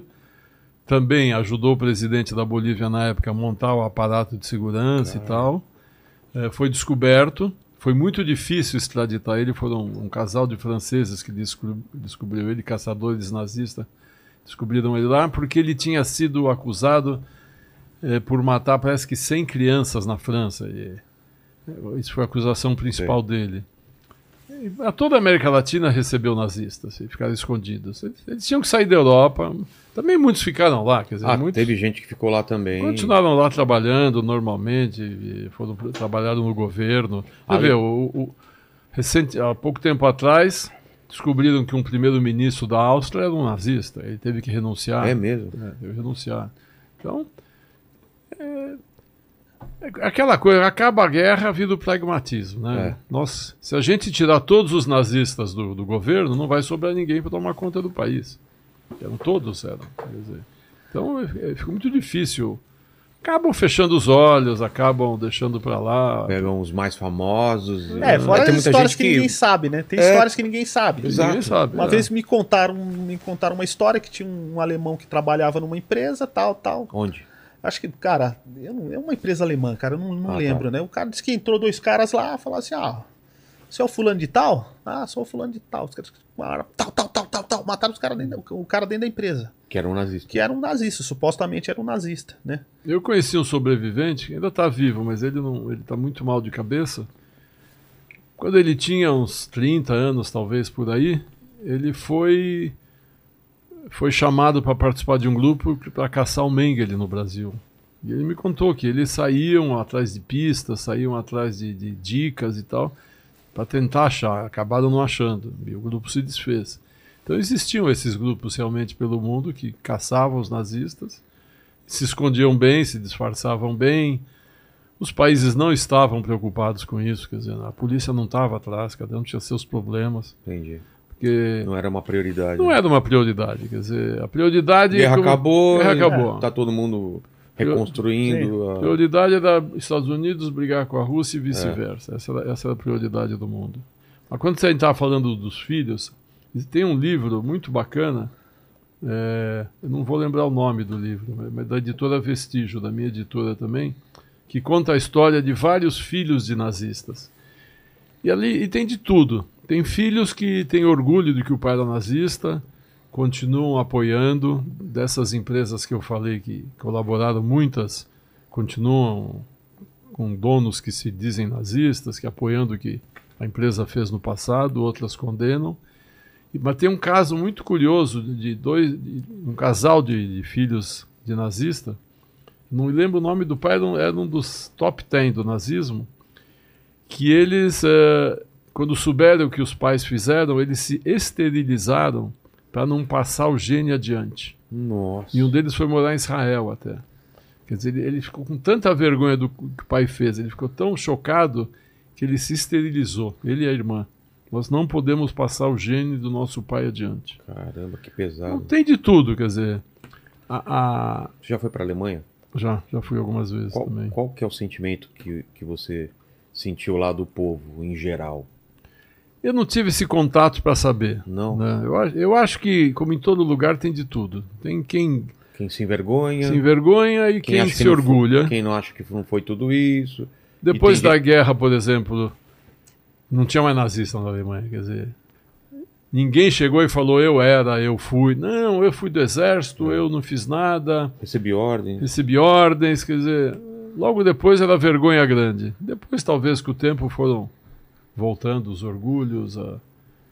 Hoje a gente sabe que tem muito ataque neonazista na Alemanha, né? É. Contra islâmicos, contra judeus. Ainda continuam esses problemas raciais lá. É como o tempo passa e, e lava mais branco, né? É. E essa história, essa, que, que, é engraçado que essa história também é. Muita gente desconhece também, né? É. Sabe, se eu, às vezes eu vou lá, falo que, que eu faço esses filmes aí sobre ele, o pessoal não sabe, não sabe nem que é nazismo às vezes, né? É. E o que é engraçado também, vou fazer um paralelo aqui, né? A, o Mengele, quando ele morou em Diadema, lá na divisa, lá em Eldorado, lá, depois que ele saiu, parece que ele deixou uma maldição no lugar. Por quê? Porque Diadema, no, no ano de 1997, virou a cidade mais violenta do mundo. Verdade. A gente perdeu, na época da favela naval, a gente perdia até para Bogotá, sabe? E mesmo assim, o pessoal vai começa a comentar assim, Pô, mas o que, que é nazismo, sabe? Muita gente não sabe ainda. Então por isso que a gente tem que contar essas histórias hum. para não se repetir. Marte, o que é o nazismo? Tenta Olha, condensar. o nazismo dizia que era um partido político. Para mim, o nazismo era uma agremiação criminosa. Quer dizer, desde o começo? Não, não desde o começo. O partido chamado Partido Nacional Socialista dos Trabalhadores Alemães. Quando Hitler entrou no partido, ele tinha esse nome. Tá. Partido Nacional Socialista dos Trabalhadores Alemães. Era um partido de esquerda, com tendências para a esquerda. Depois que vira um partido com tendências para a direita. Né? Com a entrada do Hitler? Ou não. Já antes? Uma série de circunstâncias tá. foram fazendo isso. Né? Nem o Hitler sabia se ele era de direita ou esquerda. Ele não sabia nada quando ele entrou lá. O que ele percebeu é que se ele entrasse num pequeno partido, ele podia ter uma ascensão rápida. Então ele entrou num pequeno partido. Tinha 50 e poucos membros quando ele entrou. O partido deu uma ficha para ele que ele era 550 e tanto, mas porque começaram a contar a partir do 500, não tinha, tinha tá. 50 e poucos. Mas ele, ele percebe que, através de um discurso de nacionalismo, de, de nós somos superiores, de resgate de imagem, é. É, contra os judeus, contra os comunistas, podia crescer e eles adotam essa bandeira. E em algum momento passa a chamar partido nazista. Mas o nazismo prega a destruição de quem pensa diferente. Ele, ele não prega, e ele prega a destruição física mesmo. Né? Então, não é através de ideias, não é através de, de ideias, eleição, não. É matar. Nós vamos matar, exterminar. nós vamos exterminar. Queimaram livros de autores que eles consideravam que não, não deviam ser escritos, de autores judeus ou de autores comunistas, ou de obras que eles consideravam erradas, queimavam quadros de pintores que eles consideravam errados, quer dizer, é destruição mesmo. E acabaram queimando as pessoas, quer dizer, é, perseguiram os judeus, né, que exterminaram, mataram 6 milhões de judeus, é, mais da metade dos judeus da Europa. Negros também? Negros, negros não muitos, porque não tinham muitos. Se tivesse, eles teriam Ciganos. matado. Ciganos, muitos. Ciganos calculam entre 250 mil e 500 mil. Como não tinha uma estatística correta, a gente não sabe esse número. Entendi. Os ciganos também eram mortos, eram assassinados. Os homossexuais homens eram levados para campos de concentração de trabalhos forçados. Não eram, não eram mortos em câmeras de gás, os homossexuais. Homens, mulheres não. Por algum motivo, as mulheres não eram perseguidas, só os homens. Eh, perseguiram também testemunhas de Jeová porque se recusava a pegar em armas. Então, como não servia para o exército, iam para os campos de trabalhos forçados. Então, ali morreram muitos de maltratos, de torturas de, de- de fome, tudo que os, os campos eram muito ruins. Mas a ideia do Hitler era também eliminar os eslavos, porque ele queria tomar conta de todas aquelas terras do leste, que são muito férteis. Por exemplo, a Ucrânia, a gente hoje que está acompanhando a guerra, é uma terra muito É. fértil, que dá duas, três safras por ano. Um país coberto de neve é muito. É, é o celeiro do mundo, aquela região. Então, a- Hitler queria, queria conquistar todo o leste para transformar em fazendas para os alemães. E a ideia dele também era exterminar aqueles, os povos que viviam lá, para que as terras tivessem mais espaço, e não educar os eslavos para que eles virassem animais de carga. Né? Então, é- era um plano diabólico deles, quer dizer, um plano diabólico. Com o tempo, até o Gabriel, um sobrevivente que a gente conheceu aqui, o Gabriel Waldman, ele, ele um dia numa palestra ele falou uma coisa muito interessante, que os alemães primeiro queriam exterminar os judeus, depois os ciganos, depois os negros, depois os eslavos, depois os franceses, depois os holandeses, depois os, os escandinavos, até que só sobrassem os nazistas no mundo e um ia começar a matar o outro, até que o último também ia morrer. Quer dizer, é um regime baseado Em ódio. Em, em ódio. E um regime baseado em ódio não pode dar certo. Né? Ódio, destruição, assassinato. E- Esse é o nazismo. Por isso que quando a gente fala que o partido nazista tem que ser proibido, porque não é um partido político. É. Ele não, ele não quer nada além do, da, da não existência do contrário. Exatamente. Ele não aceita Não aceita o contrário. o contrário. Tem que pensar como eu, tem que ser e tem que ser fisicamente como eu, quer dizer, Fisicamente. criar até estereótipo de- do ariano, loiro, alto, de olho azul, a mulher bonita, loira. Quer dizer, é, a humanidade não é assim. Então você tem, vai acabar matando todo mundo, É. para só sobrar mesmo o que ele acha o perfeito. Até que você falou de deficiências, né? Tudo, tudo, tudo. Enxerga mal, é, tem, um, tem problema no braço, na perna. Mata. extermina. Exterminar, Pra exterminar. passar pra frente. Termina. Que é o que faziam lá na antiguidade também, né? Que gregos, né? Acho que também faziam isso e tal. Tinha essa coisa de É, só, só o forte tem. tem- É.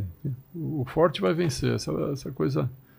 É isso que é o nazismo, por isso que a gente tem que combater. E por Mas isso o, que a gente o vai neonazista É. é. é igual ao nazista ou tem alguma característica diferente?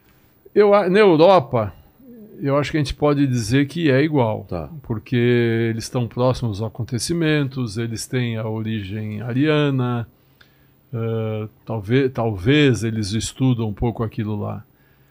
Saindo de lá, eu acho que é um bando de idiotas. É uma confusão. Eles seriam exterminados Sim, se. exterminados. A gente vê grupos neonazistas no Brasil, pela característica física, estariam na fila da câmara É. de gás. Quer dizer, Não fazem ideia, né? não faz ideia do que é. Quer dizer, o cara.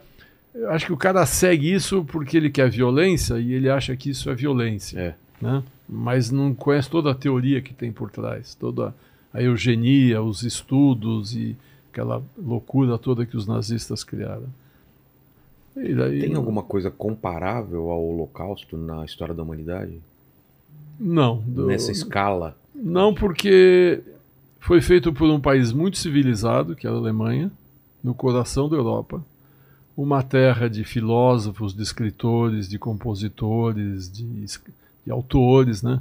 Nietzsche, Beethoven, eh, Wagner. cientistas, Wagner, quer dizer, era uma terra civilizada, né? Os- os- o- a Turquia fez um genocídio na Armênia né, durante a Primeira Guerra Mundial, mas não foi planejado e organizado como os alemães fizeram. O que, que, que que a Turquia fez? A Turquia, quando invadiu a, Rome- a Armênia, expulsou as populações para o deserto e, e morreram de fome, de sede, sem condições. Tinha um terço dos armênios foram mortos assim. As mulheres eram estupradas e coisa assim. Depois, eh, na década de acho que 80, 90, não lembro quando, teve a guerra entre Sérvia e Croácia. Também ali foi uma foi uma destruição eh, de um povo, né? Foi, foi, foram eh, genocídios ali também, porque era um povo destruindo outro povo. Mas também não foi uma coisa industrial como o Holocausto. O Holocausto foi industrial. É. Pega de uma cidade, bota no trem, traz para esse local, este local eles descem, quem é forte vai trabalhar até morrer, quem é fraco já entra na câmara de gás, câmara de gás construída, planejada, para que a pessoa entre achando que vai tomar banho, que tinha até chuveiro falso, Ah, é? o, o- joga o gás, mata, já sai para o crematório, queima o corpo, desaparece. Dizer, é uma indústria Caramba. que tinha que funcionar direito. Por isso que o Stangl foi trabalhar em Treblinka, porque estava uma bagunça e os alemães não queriam aquela bagunça e botaram ele para organizar a bagunça. E tudo isso registrado, tudo organizadinho, com horários, nome das pessoas, tudo. Tudo. Se a gente, se a gente te- conseguir, a gente vai ver nos museus agora eh, planilhas da cidade. Lá, lá na Polônia a gente vai ver isso. Vai ver, cidade de Łódź, no dia tal, a tal hora da plataforma saiu tal, saiu um trem com 20 vagões, em cada vagão tinha 928 judeus, o número certinho, Sim. tais e tais e tais o nome de cada um, desembarcaram dia tal, no campo tal. É, é tudo, Organizado. tudo organizadinho e documentado bonitinho. Muita coisa eles não conseguiram destruir. Porque, porque destruíram muita coisa, então. Quando, quando tinham tempo e, e os campos começavam a ser libertados, eles destruíam as provas, porque sabiam que, era, que era um crime. Assinatura, né? Quem assinou, quem pegou. Tá tudo lá, carimba, carimbo, tudo bonitinho, como se fosse um transporte De animais. de animais. Eu vou levar para o matadouro, quantos É. bois tem aqui e tal, mesma coisa. E teve estupro também? Ou, ou, ou não? Não Então, tem é- registros? Era proibido, uma das leis raciais proibia a relação sexual entre arianos e judeus. Então, eh, oficialmente era proibido. Se alguém fez, foi. Se alguém fez, foi extraoficialmente, foi por, por violência também, apesar de que eh, teve casos, por exemplo, o comandante de, de, de, de Plaszow, lá, o Amon, o Amon Goethe, no filme até mostra que ele tinha uma namorada, ele tinha uma amante judia que ele pegou e, e usava ela. Eh, mas assim, casos... eh, tinham bordéis em campos, nazistas tinham bordéis, mas... Dentro dos campos. dentro dos campos para uso do- dos soldados ou para uso de prisioneiros não judeus que tinham privilégios, mas as mulheres não eram judias, ou eram polonesas, ou eram romenas, eh, ou eram alemãs criminosas. Então tinha bordéis tinham também. Nossa, isso eu não sabia. É. As- as- todas as barbaridades que a gente imaginar e muito mais aconteciam. E o que o pessoal vai ver nessa viagem que a gente vai fazer é o que está lá é uma reconstrução ou os prédios, o- as instalações, elas estão muito próximas do que foi. Não, o- isso, isso é uma pergunta bem interessante. O- Nós vamos para Treblinka, que é um campo. Treblinka ele, ele, ele era um campo provisório. Ele foi construído para matar os judeus da região e depois ia ser desmontado. Então, Tá. Treblinka era tudo de madeira. Eh, E aconteceu exatamente isso. Quando mataram os judeus num raio de sei lá quantos quilômetros em volta, não precisava mais de Treblinka, desmontaram tudo. Quando os soviéticos começam a avançar na Polônia, eles falam: puta, vão descobrir as covas em Treblinka. Então, os alemães voltam para lá com, com escravos judeus, desenterram o que ainda tinha de ossadas, de, de, de corpos, que inclusive o pessoal conta que era uma coisa horrorosa, e cremaram tudo de novo para não deixar pista nenhuma. Tiveram essa preocupação Essa ainda. preocupação. Isso eles fizeram em todas as covas coletivas da, do leste. Os alemães voltaram para limpar direito para não deixar prova para os soviéticos. Maidane, que é um outro campo que a gente vai visitar, Então, nessa que a gente vai visitar, o que tem, então? Se é foi um memorial muito, muito Ah, tá. bonito, mu- muito emocionante e tem um museu que conta essa história. Mas não tem nada físico Não, lá físico do que é. nada mais, nada Tá. mais. É, o trem chegava e não tem mais nada. Tá. Mas é um lugar muito emocionante. Entendi. Realmente muito emocionante. E Depois nós vamos para Majdanek. Majdanek na cidade de Lublin. Majdanek está muito intacto, porque os soviéticos chegaram muito rápido, os alemães não esperavam um avanço tão rápido, tiveram que sair correndo e não tiveram tempo de destruir nada. Não puseram fogo em nada, não destruíram os crematórios, nada. E quando você perguntou se está inteirinho ou está remodelado, uma preocupação do governo polonês é não mexer em nada.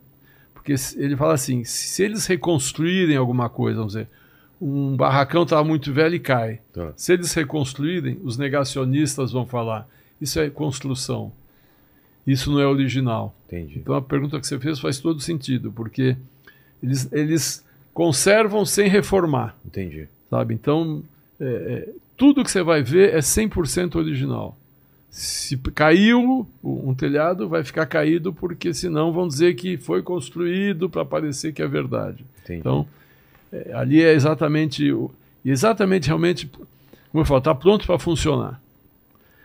Em Auschwitz, portões de Auschwitz, então. Auschwitz-Birkenau é tudo original, tudo que a gente vai ver original. Auschwitz, que era uma construção de tijolo, está inteirinho também. Está muito bem conservado, está inteiro. Nós vamos ver os cabelos que, que, que, os jude... que os alemães pegavam dos prisioneiros para usar como material térmico de submarino. Nós vamos ver milhares e milhares de pares de sapato que eram, que eram reformados e vendidos na Alemanha, óculos, barbeadores, está tudo ali. Birkenau, que era o campo de extermínio que é colado a Auschwitz, a 3 quilômetros, tem alguns barracões ainda intactos, mas, a, sei lá, 90% dos alemães conseguiram tacar o lança-chamas e queimar tudo, mas você vê só, assim, centenas de chaminés, que eram de tijolos, ficaram intactas. E o portão principal está intacto. Mas tudo que você vê é original. Não, não tem nada mexido. O que você vai ver que não é original e até parece, parece original, mas não é, quando a gente for para Varsóvia, a gente vai na cidade velha, como eles chamam, na parte velha. Você já foi para o Epicot Já. Center? Já e já fui para Varsóvia também. Então, é, Epicot Center você vê Marrocos, É, né? Você vê, é uma- você vê, Uma réplica, né? você vê todas as cidades do mundo em Epicot Center. É. Varsóvia é assim também. Quem não, quem não sabe, bombardeada. 95% foi colocado abaixo. Nossa. Quando os alemães, quando teve o levante de Varsóvia, que a guerra estava acabando, os soviéticos estavam chegando para libertar a Polônia, aí teve um levante do, do- do- da resistência polonesa, começaram a lutar contra os alemães para expulsar eles, e os alemães então começaram a destruir o que podiam da- de Varsóvia. A gente vai até visitar o museu da- do levante de Varsóvia, que conta uma história muito interessante. Quando o- a resistência polonesa era comunista, porque estava lutando contra os nazistas, pedia para a União Soviética mandar armas e munição, Stalin falou: sim, eu vou ajudar vocês. Aí ele pegava, como se fosse barris muito grandes, colocava armas e munições, só que mandava os aviões soltarem sem paraquedas, que é para destruir. Porque ele sabia que ele ia conquistar Varsóvia, mas queria Varsóvia destruída.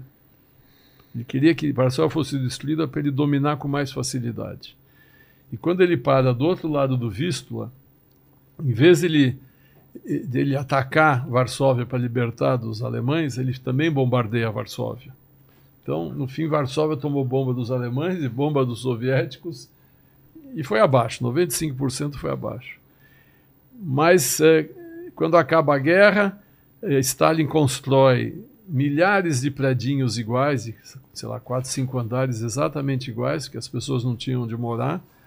São prédios absolutamente iguais. Várias cidades da Polônia têm isso.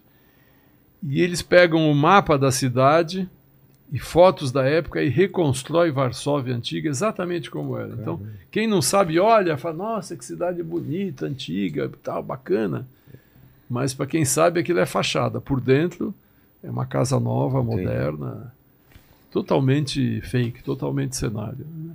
Caramba. Essa parte sim foi reconstruída, mas Entendi. os campos, absolutamente nada, nada. O que os na... Porque também tem uma coisa assim, é, que eu aprendi numa das viagens com o governo polonês.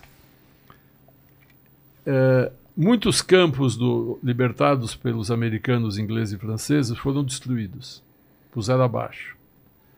Stalin deu ordens de não destruir nada, porque ele queria mostrar para o mundo o mal que o fascismo era.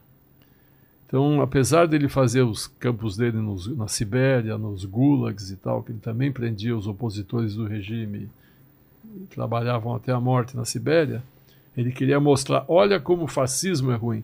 Não destruam nada, mantenham tudo intacto. Por isso que os, os, os campos na Polônia são intactos. E esses locais, como a gente vai para Treblinka, Plaszów, que foram destruídos, ele faz monumentos gigantescos para mostrar como o fascismo é ruim.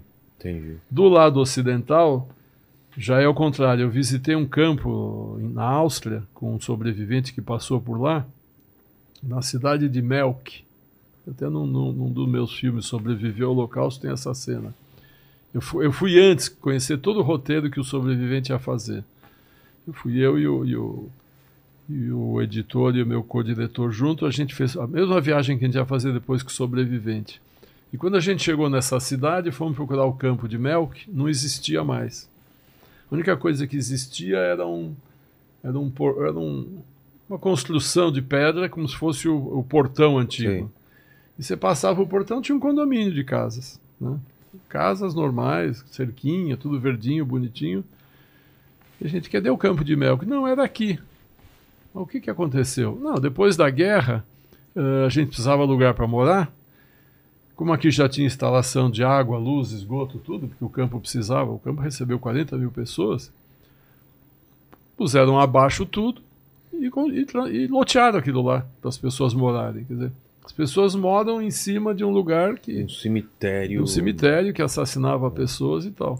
Quando eu vou com esse sobrevivente, a semana seguinte que a gente vai lá na filmagem, eu não falei nada para ele. Ah, vamos ver o campo de mel, que vamos ver o campo de mel. Ele passou uns, alguns meses. Ele vai andando com a gente. Quando ele passa esse, esse pórtico, né, ele nem percebe. Mas cadê o campo? Cadê o campo? Aí eu falo, olha para trás. Quando ele olha para trás, ele vê. Falou, mas isso é o, é o, portão do campo. Eu falei, você está no campo. Caramba. Puta, ele ficou chocado. Aí a gente conversa com uma mulher que morava lá, que ela que, não, tá aqui, a gente precisava ter um lugar para morar e tal. Construímos aqui um condomínio. Isso tem muito na Áustria, muito na Alemanha. Então muita coisa. Apagaram, apagaram a história. Apagaram a história. Que doideira. Paquito, perguntas. Ó, oh, bora lá. É, o L Nunes, ele mandou aqui. É, pergunta para ele sobre como a Corte de Raia atua e, nesse caso, quais as relações com o Brasil. Puta, a Corte de Raia não tem a ver com o Holocausto. A Corte de Raia é um tribunal internacional para julgar crimes de guerra ou crime, é, acho que é para crimes de guerra, se eu não estou enganado, é. que condenou agora o Putin à revelia, condenou alguns uh, militares na Sérvia também, em, e às vezes conseguem prender as pessoas, às vezes não, mas uh, não tem nada a ver com o Holocausto porque surgiu depois da guerra. É, então, qual seria a autoridade, se tem alguma autoridade internacional que seria responsável por esses criminosos que, que é. fugiram de lá e vieram para cá? Não, depois, depois da guerra foi criado o Tribunal de Nuremberg, na cidade de Nuremberg, um tribunal internacional que tinha juízes dos quatro países vencedores, né, como eles falavam, que era França, Inglaterra, Estados Unidos e União Soviética. Então, juízes desses quatro países conseguiram prender dezenas de nazistas poderosos, como Goering, como o, sei lá o nome dos outros que tinham lá, não sei se você lembra algum nome. O Himmler, né? Himmler. Não, Himmler se suicidou, se suicidou antes né? de ser preso. Sim. O, o, o nossa, aquele o arquiteto lá, o, é o Albert Speer, que era o arquiteto Speer, do é. Hitler, que cuidava das fábricas de armas, era o ministro da. O Ribbentrop também? Da guerra, Ribbentrop. Alguns foram presos, foram julgados em Nuremberg, tribunal que durou meses e meses. Alguns foram condenados à forca, outros à prisão perpétua, alguns a poucas penas, outros nem foram condenados. Presidente do Banco Alemão também, ministro do Tem Banco gente Alemão. que foi inocentado? Gente que foi inocentada, teve também. Por teve falta também. de prova? Acho que queriam inocentar. Ah, Volta, tá. Provas não faltavam. É, Entendi. é o pragmatismo pós-guerra. O né? Speer ficou 20 anos preso, não foi condenado à morte, né? É, o, o Speer ficou Speer. 20 anos preso. O Speer, é, o Speer era um arquiteto, Hitler adorava ele. Ele, ajuda, ele tinha planos de construir uma Berlim maior que Roma antiga. Ele se tornou ministro dos armamentos Ele usava a mão de obra escrava nas fábricas, dizia que nem sabia disso, tal, mas tem fotos dele andando no meio de campos de, trabalhar, de trabalhos forçados, no meio dos escravos. Dizer, a vida inteira ele negou que ele sabia disso. Ele morreu negando que sabia disso. Era um grande criminoso. Era arquiteto, dizer, É. formado numa universidade. Então, isso, o tribunal de Nuremberg que condenou os nazistas, ou os que estavam, ou, os ou alguns à revelia, e esses também eh, foram procurados depois por, por caçadores e nazistas. Entendi. Ó, o pessoal perguntou aqui também se não tinha nenhum tipo de dificuldade ou de barreira para esses caras saírem lá da Europa. Se ninguém tentava impedir eles ou coisa do tipo. Quer comentar? Não, pode, pode falar. Olha, eh, teve de tudo. Tem, eh, como a gente falou, alguns fugiram com documentos verdadeiros, outros conseguiram papéis falsos. A Cruz Vermelha também dava documentos para eles fugirem. O Vaticano deu muito documento Ah, é? para os nazistas fugirem. Igreja é católica. Eh, Até o Papa estava envolvido. gente que, vamos dizer, escondia que ele era que ele foi da SS, porque a SS que era, vamos dizer, os responsáveis por isso. O exército era um exército, então não eram tão responsáveis. Então, muitos eh, trocaram seus uniformes da SS por uniformes do exército alemão, da Wehrmacht. Eh, outros usaram roupas civis. Por exemplo, tem casos que o Stangl mesmo, Stangl foi preso logo depois da guerra, mas conseguiu escapar. De repente, ah, não, acharam que não tinha nada contra ele e ele escapou. Daí que ele fugiu para a Síria. Tem o o sobrevivente que eu fiz o filme dele na Europa, ele conta uma história que ele viu depois da guerra. Os, os SS tinham tatuado embaixo do braço o grupo sanguíneo. Então, se o positivo tinha tatuado, o negativo, B positivo, sabe, tinha ta- tatuado o seu, seu grupo sanguíneo. Ele conta que quando ele- eles, eh, eles foram se recuperar na Itália, na Puglia, na cidade de Santa Maria al Bagno, acho que 10 mil judeus ficaram dois anos nessa região da Itália se recuperando da guerra, ganhando sobreviventes, ganhando forças para tocar a vida depois. Eles tinham 16 anos, 18 anos, 20 anos. E ele conta que eh, tinha um nazista misturado com esses judeus, se fazendo passar por judeu, né? arranjou um nome falso, documento, estava lá ele dizia que era judeu. Só que ele entrou no mar, ele tinha um curativo escondendo a tatuagem. Acho que ele estava distraído, entrou no mar, começou a nadar. Quando saiu do mar, o curativo tinha saído, viram a tatuagem e falaram: Esse cara não é judeu, não é sobrevivente, é nazista. E massacraram ele na hora. Mataram ele a porradas na hora. O Júlio, que é sobrevivente, quando chegou, o cadáver já estava na praia coberto de jornal. Então, é, teve também todos os jeitos de escapar, até fingindo que era judeu. Entendi. Ó, o pessoal perguntou aqui também sobre o Herbert Kukurs. Acho que é esse. Herbert dele. é. Então, o Herbert Chukurs é esse letão que a gente falou, que tinha o hidroavião na, na represa de Guarapiranga, que o nosso amigo Marcelo entrevistou a neta, que nega que ele era um criminoso de guerra. Sim. O, o sucur significa açúcar, né? Herbert É. Sucurs, o nome significa açúcar, né? Então tem esse depoimento, né? Que ela fala, que ela protege o avô, né? E o avô foi morto pelo serviço secreto de Israel, né? Que teve um cara que se infiltrou na família e levou ele para o Uruguai. E lá no Uruguai ele foi assassinado. Então, e aí foi uma, é uma história, essa história dos Sucros é cinematográfica, né? Porque o Sucros era um construtor de aviões, né? Então ele, ele construiu os aviões dentro da própria casa dele e até de- da Letônia até, até a África, da Letônia até o Japão, né? E aí ele foi para o Rodrigo de Freitas, né? E aí descobriram a comunidade, descobriu, quebraram todos os, os, Pedalinhos. os pedalinhos, os aviões, e aí ele veio para represa do Guarapiranga, onde chegou esse agente do Mossad, e o agente do Mossad atraiu ele até o Uruguai, onde ele foi assassinado. História muito louca, né? Essa história, cada história dessa dava, Dava um- um dava um filme, né?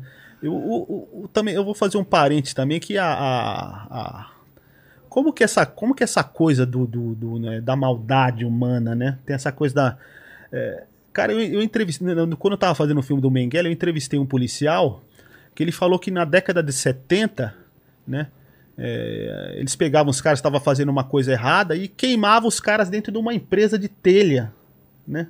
Você vê que 40 anos depois o pessoal ainda continua queimando gente, sabe? Como eles faziam com os judeus. É. Eles, tipo assim, já faziam um tribunal, já julgava o cara e sumiu o cara dentro do forno de telha, cara. Eu acho incrível a maldade do ser humano.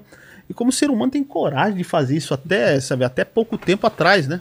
Você queimar um ser humano dentro de um. dentro de uma. de um forno de telha. forno de telha. Forno de telha. Né? Que deixou de ser industrializado. Antigamente era industrializado, né? Exato. Fala, Paquitos. Aqui foi. Foi. Senhores, é, ficou por vocês aí de a gente fechar algum assunto, algum comentário, algum fechamento é com vocês. A gente falou muita coisa aqui e tô por vocês agora. É uma história que a gente não pode esquecer, né? Então é, a gente tem que continuar fazendo filmes, continuar fazendo livros, né? Continuar botando essa história pro pessoal. O pessoal não, não conhece a história, né? Não conhece essa história por inteiro ainda. Então É. a gente tem que continuar produzindo, né? Então é. Eu, quando era aquele menininho pequeno lá em Diadema, né? Que ficava aqui, ouvi uma história que um criminoso de guerra tinha a cabeça avaliada em 4 milhões de dólares, morava muito perto de mim, né? Sabe? E, e a cidade, uma cidade violenta, né? Eu ficava perguntando por quê, né? Por que, que o ser humano, né, faz esse tipo de coisa, né?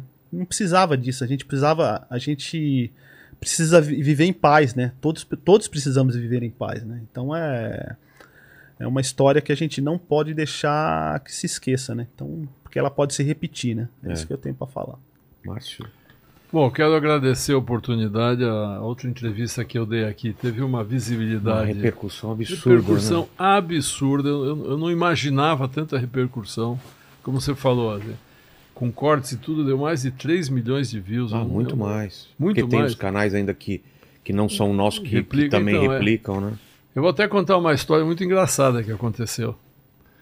Eh, uns meses depois que eu vim aqui, e tentaram me dar o golpe do WhatsApp. Ah, Capaz até do cara estar ouvindo de novo. aqui. Exato. E me ligar outra vez. Qual, que era- qual golpe que era? De mandar um link? Ele, não, ele mandou, entrou começar, oi, oi pai, tudo bem? Dizendo que Ah. era minha filha, né? E eu, que já manjo o golpe, falo, fala filha, quanto você quer? Mas acho que o cara tá no automático e ele nem percebeu o que eu escrevi. Não, pai, sabe o que, que é? Meu celular quebrou. Falei, Filha, quanto você quer? Fala logo, não É. vamos perder tempo. E ele ainda contando a história, porque acho que tá. Ele Já tá, segue tem um aquela roteiro, né? programação, né? Aí uma hora eu pago assim, escuta, alguém ainda cai nesse golpe? Ele falou pra mim assim, olha, é um sucesso. Eu falei, tá bom, então boa sorte aí no seu trabalho. E aí, antes de encerrar a ligação, ele fala assim, olha, e parabéns pelo seu podcast, Ah, não, gostei não, muito. Não, não, não, não, não, não. Os caras assistem, cara. Os caras assistem Inteligência Pa- Limitada. Paquito, a gente tem esse público. A gente tem que cultivar esse público trazendo criminosos também pra falar. então, e, eu acho que eu tenho que ser mais duro no chat aqui com a Exato. rapaziada. pra- Exato, Você tem que fazer uma seleção melhor. né? Olha, eu, eu- porque assim, Cara, todas as classes sociais, todas É. as idades é, a gente fura muito a bolha aqui. É, é, uma, é uma audiência assim, fora de série. Fora de série. Eu, eu fiquei chocado com a quantidade de pessoas que, que me viu, me cumprimentou, gente que eu não conhecia, gente que eu conhecia. Eu moro em Itu, então até gente de lá. Então, "Pô, eu te vi aqui e tal, não sei o quê. Porque, então, assim, para a gente poder vir aqui falar disso é muito bom, porque esse é um assunto que, como disse o Marcelo, não pode ser esquecido, né? não pode acontecer mais. A gente tem que combater a maldade humana. Eu gosto sempre de deixar bem claro que não é o fascismo, o nazismo que é ruim, são os extremos que são ruins. O comunismo também é ruim, o nazismo também é ruim. Os dois extremos são ruins, porque os dois extremos pregam a destruição do outro, de quem pensa diferente. Então, é todo mundo tem direito à sua escolha sexual, religiosa, sua etnia, seus costumes. Cada um faz o que quer da vida, ninguém tem nada a ver com isso. Quer dizer, a gente tem que combater todo tipo de intolerância. E divulgar o Holocausto é combater a intolerância. Por isso que a gente está organizando essa viagem, o Memorial do Holocausto. É, levei essa sugestão para eles na hora, acharam a ideia boa. Conseguimos vários patrocinadores para ajudar. Estamos levando no total 18 jornalistas para a Polônia. Folha, Folha, Estadão, Estado, Globo, Record. Record, SBT, Bandeirantes. Bandeirantes também. você e o Flow. Tá. Estamos levando todo mundo. É uma viagem logisticamente complicada. Né? E qual a intenção do governo? Para o governo polonês é importante porque os alemães sabiam que estavam fazendo uma coisa errada e não queriam fazer no seu território. Então, quando eles ocupam a Polônia, eles montam na Polônia os campos de extermínio e a maioria dos campos de trabalhos forçados. Os campos que tinham na, na Alemanha e na Áustria, eh, na Áustria era sediado por Mauthausen, que tinha 70 subcampos, e na Alemanha tinha Dachau, Sachsenhausen, Bergen-Belsen, vários outros campos. Eram mais campos de. eram prisões em situações péssimas e campos de trabalhos forçados. Na Polônia, que eram os campos de extermínio. Porque eles sabiam que eles estavam fazendo coisa errada. Então, para a Polônia, é interessante que, que, que a gente vai lá estudar para entender que a culpa foi da Alemanha. Quem construiu os campos, quem organizou aquilo tudo, quem, quem fez aquilo foi a Alemanha, não foi a Polônia. A Polônia era um território ocupado, era vítima também. Né? Aí me fala assim: ah, mas a, os poloneses também ajudaram. Ajudaram como os franceses ajudaram a matar judeus, como os ucranianos ajudaram a matar judeus, lituanos. Todos os países ocupados, com raras exceções, ajudaram a matar os judeus. Porque existe, existia e existe um antissemitismo forte na Europa. Né? É, tem países como Holanda, 90% dos judeus foram assassinados. Se a população ajudasse os judeus, não teriam morrido 90%. E a Holanda também era um país civilizado.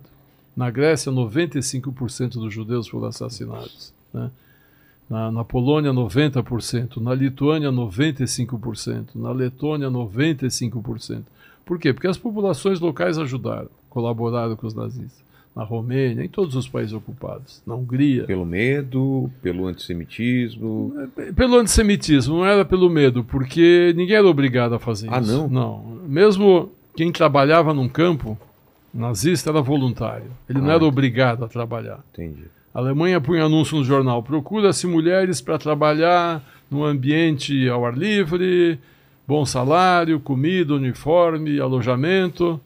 A mulher falava assim: bom, em vez de eu ir trabalhar numa fábrica insalubre, eu vou trabalhar num campo. E o campo era um campo de concentração, concentração. um campo de extermínio. Mas lá elas se davam bem. Eh, milhares de, de, de alemãs se ofereceram para isso.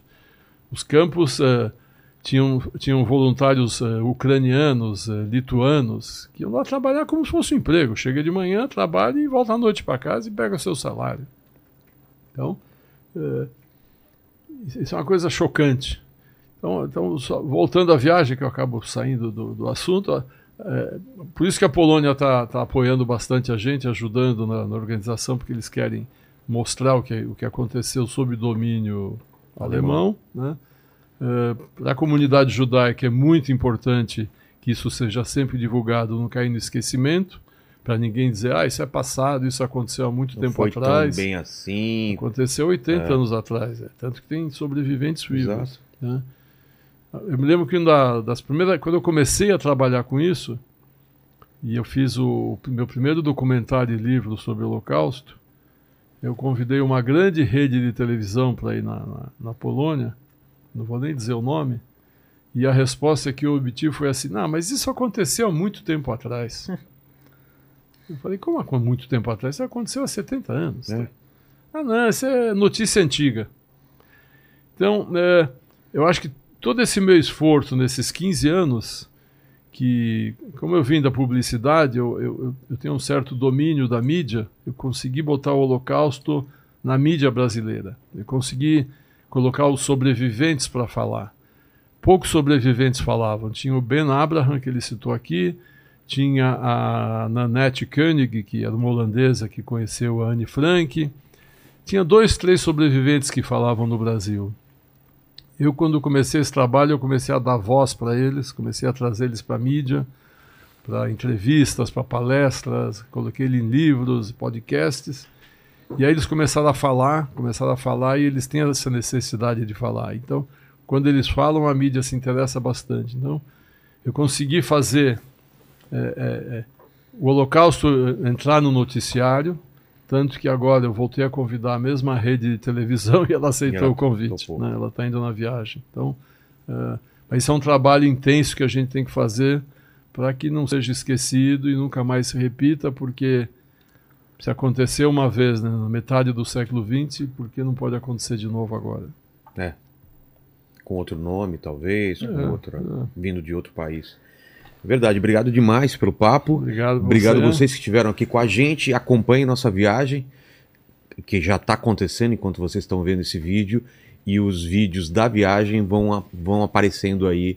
A gente diz no primeiro vídeo como vai ser a- o, o desenrolar dele que a gente tá lá gravando. Então não sei se vai ser diário, se vai ter de dois em dois dias, mas a gente vai falar para vocês como vai ser. Obrigado demais pelo convite. Eu tenho uma coisa que agora que eu percebi. Você começou o programa fora da viagem, acabou na viagem e botou até um casaco para aguentar o frio da Polônia. Verdade, já tô com frio aqui, imaginando o frio que vai ser lá. E vai ser pesado, né? É, a noite é sempre frio na Polônia. Uma coisa que, que, que eu me lembro que alguém falou, acho que um guia que estava lá em Auschwitz e eu estava terminando uma, um- uma visita guiada. Eu não sei se lá eles vão falar isso de novo, mas uma das coisas que eles faziam era se sumisse alguma coisa no campo de concentração, eles colocavam todos os judeus para fora, na Isso, neve, é, é. descalço, sem roupa, ou não sei, mas enquanto eles não dedurassem quem pegou uma comida ou fez alguma coisa, ou um fugitivo, todos ficavam lá na neve, Desmaiavam. é, desmaiavam e todo tipo de coisa. É, Ainda tinha isso também, Sim, de também tinha serem isso. obrigados a se entregar. a- é. Mas a gente vai ter mais histórias lá. É, eu lembro que quando eu fui em Auschwitz, eu só fui em Auschwitz. Eu vou fazer os comentários durante a viagem, mas as fotos que você vê na entrada, assim, dos judeus que eram tirados quando eles chegavam, é uma coisa muito estranha. Chocante, né? Chocante. Então, obrigado demais por esse papo. Acompanhe nossa viagem. É, Quer falar alguma coisa? É, só eu vou deixar os Ah, os é? links do filme. Eu, A gente eu deixa na descrição, então. Isso, Eldorado Mengele Vivo ou Morto Tá. e Trilha dos Ratos, a Fuga de Nazistas para a América. É um trabalho que a galera tem que assistir, tem que ver, para mostrar que que esses cretinos que vieram aqui pro Brasil É. tem que saber dessa história mesmo. A gente colocou alguns trechos, algumas fotos durante o, o papo, mas sai daqui agora e já coloca aí como favorito. Eu vou deixar também meus dois links. Também? Eu deixo, Tá, é então o os links- Sobreviver ao Holocausto, que Tá. é quando eu levo esse judeu sobrevivente para Europa. E Não Mais Silêncio, que é a entrevista com 10 sobreviventes Poxa. que contam sua infância no Holocausto. Perfeito. Então todos esses links estão na descrição. Comentem aí sobre o que vocês acharam eh, aqui do papo, o que vocês acharam aí da, dos filmes que vocês vão ver. Eu vou ver também. Né, Paquito? E aí é contigo. Galera, é o seguinte, você chegou aqui até agora e não foi lá na Insider ainda, usando Exato. o nosso QR Code que tá aí na que é um tela. cupom de 15% que vai durar aí um tempo limitado. Então aproveite esse cupom Insider, né? Exatamente, tem esse Que é 15% Inteligência aí. 15, né? Isso, com inteligência 15 você vai ter esse desconto de 15% aí até o dia 17 e depois vai voltar a valer aquele nosso cupom antigo lá que é o inteligência 12. Então tá certo? aproveita agora, né? Então aproveita Se eu agora fosse que o desconto você, é maior. já ia agora lá. Exatamente. Que aí então você ajuda o passa lá, podcast, ajuda a gente. Só isso, escaneia o QR Code, faz a sua comprinha lá usando o, o código inteligência 15, fechou? E aí, você chegou até aqui não deu seu like ainda, você tá moscando, então dá um like aí, que esse episódio aí é importantíssimo. É. Se inscreve aqui no canal, ativa o sininho e torne-se membro para participar aí de todos os nossos episódios. E se você chegou até aqui, O que, que eles escrevem no comentário para provar que chegou até o final do pra, papo? pra gente saber que você chegou até aqui, comenta aí pra gente. Diadema. Diadema. Tem tudo a ver com o papo de hoje. A melhor cidade do mundo e histórias para contar. Sério? Tem várias histórias para serem contadas Muitas. ainda. Muitas histórias. Mas eu morei histórias. lá, você morou lá. Sim. Entendeu? Então a gente pode falar com propriedade. É uma cidade muito particular, né? Tá certo. Mas só eu posso falar mal, hein? Exato. é, a gente que morou lá É, pode falar mal. pode falar mal, Exatamente. né? Tá certo. Não, é que nem irmão, né? Só a gente pode Só falar a mal do pode irmão. falar mal. Até mais, gente. Fiquem com Deus aí. Beijo no cotovelo e tchau. Obrigado.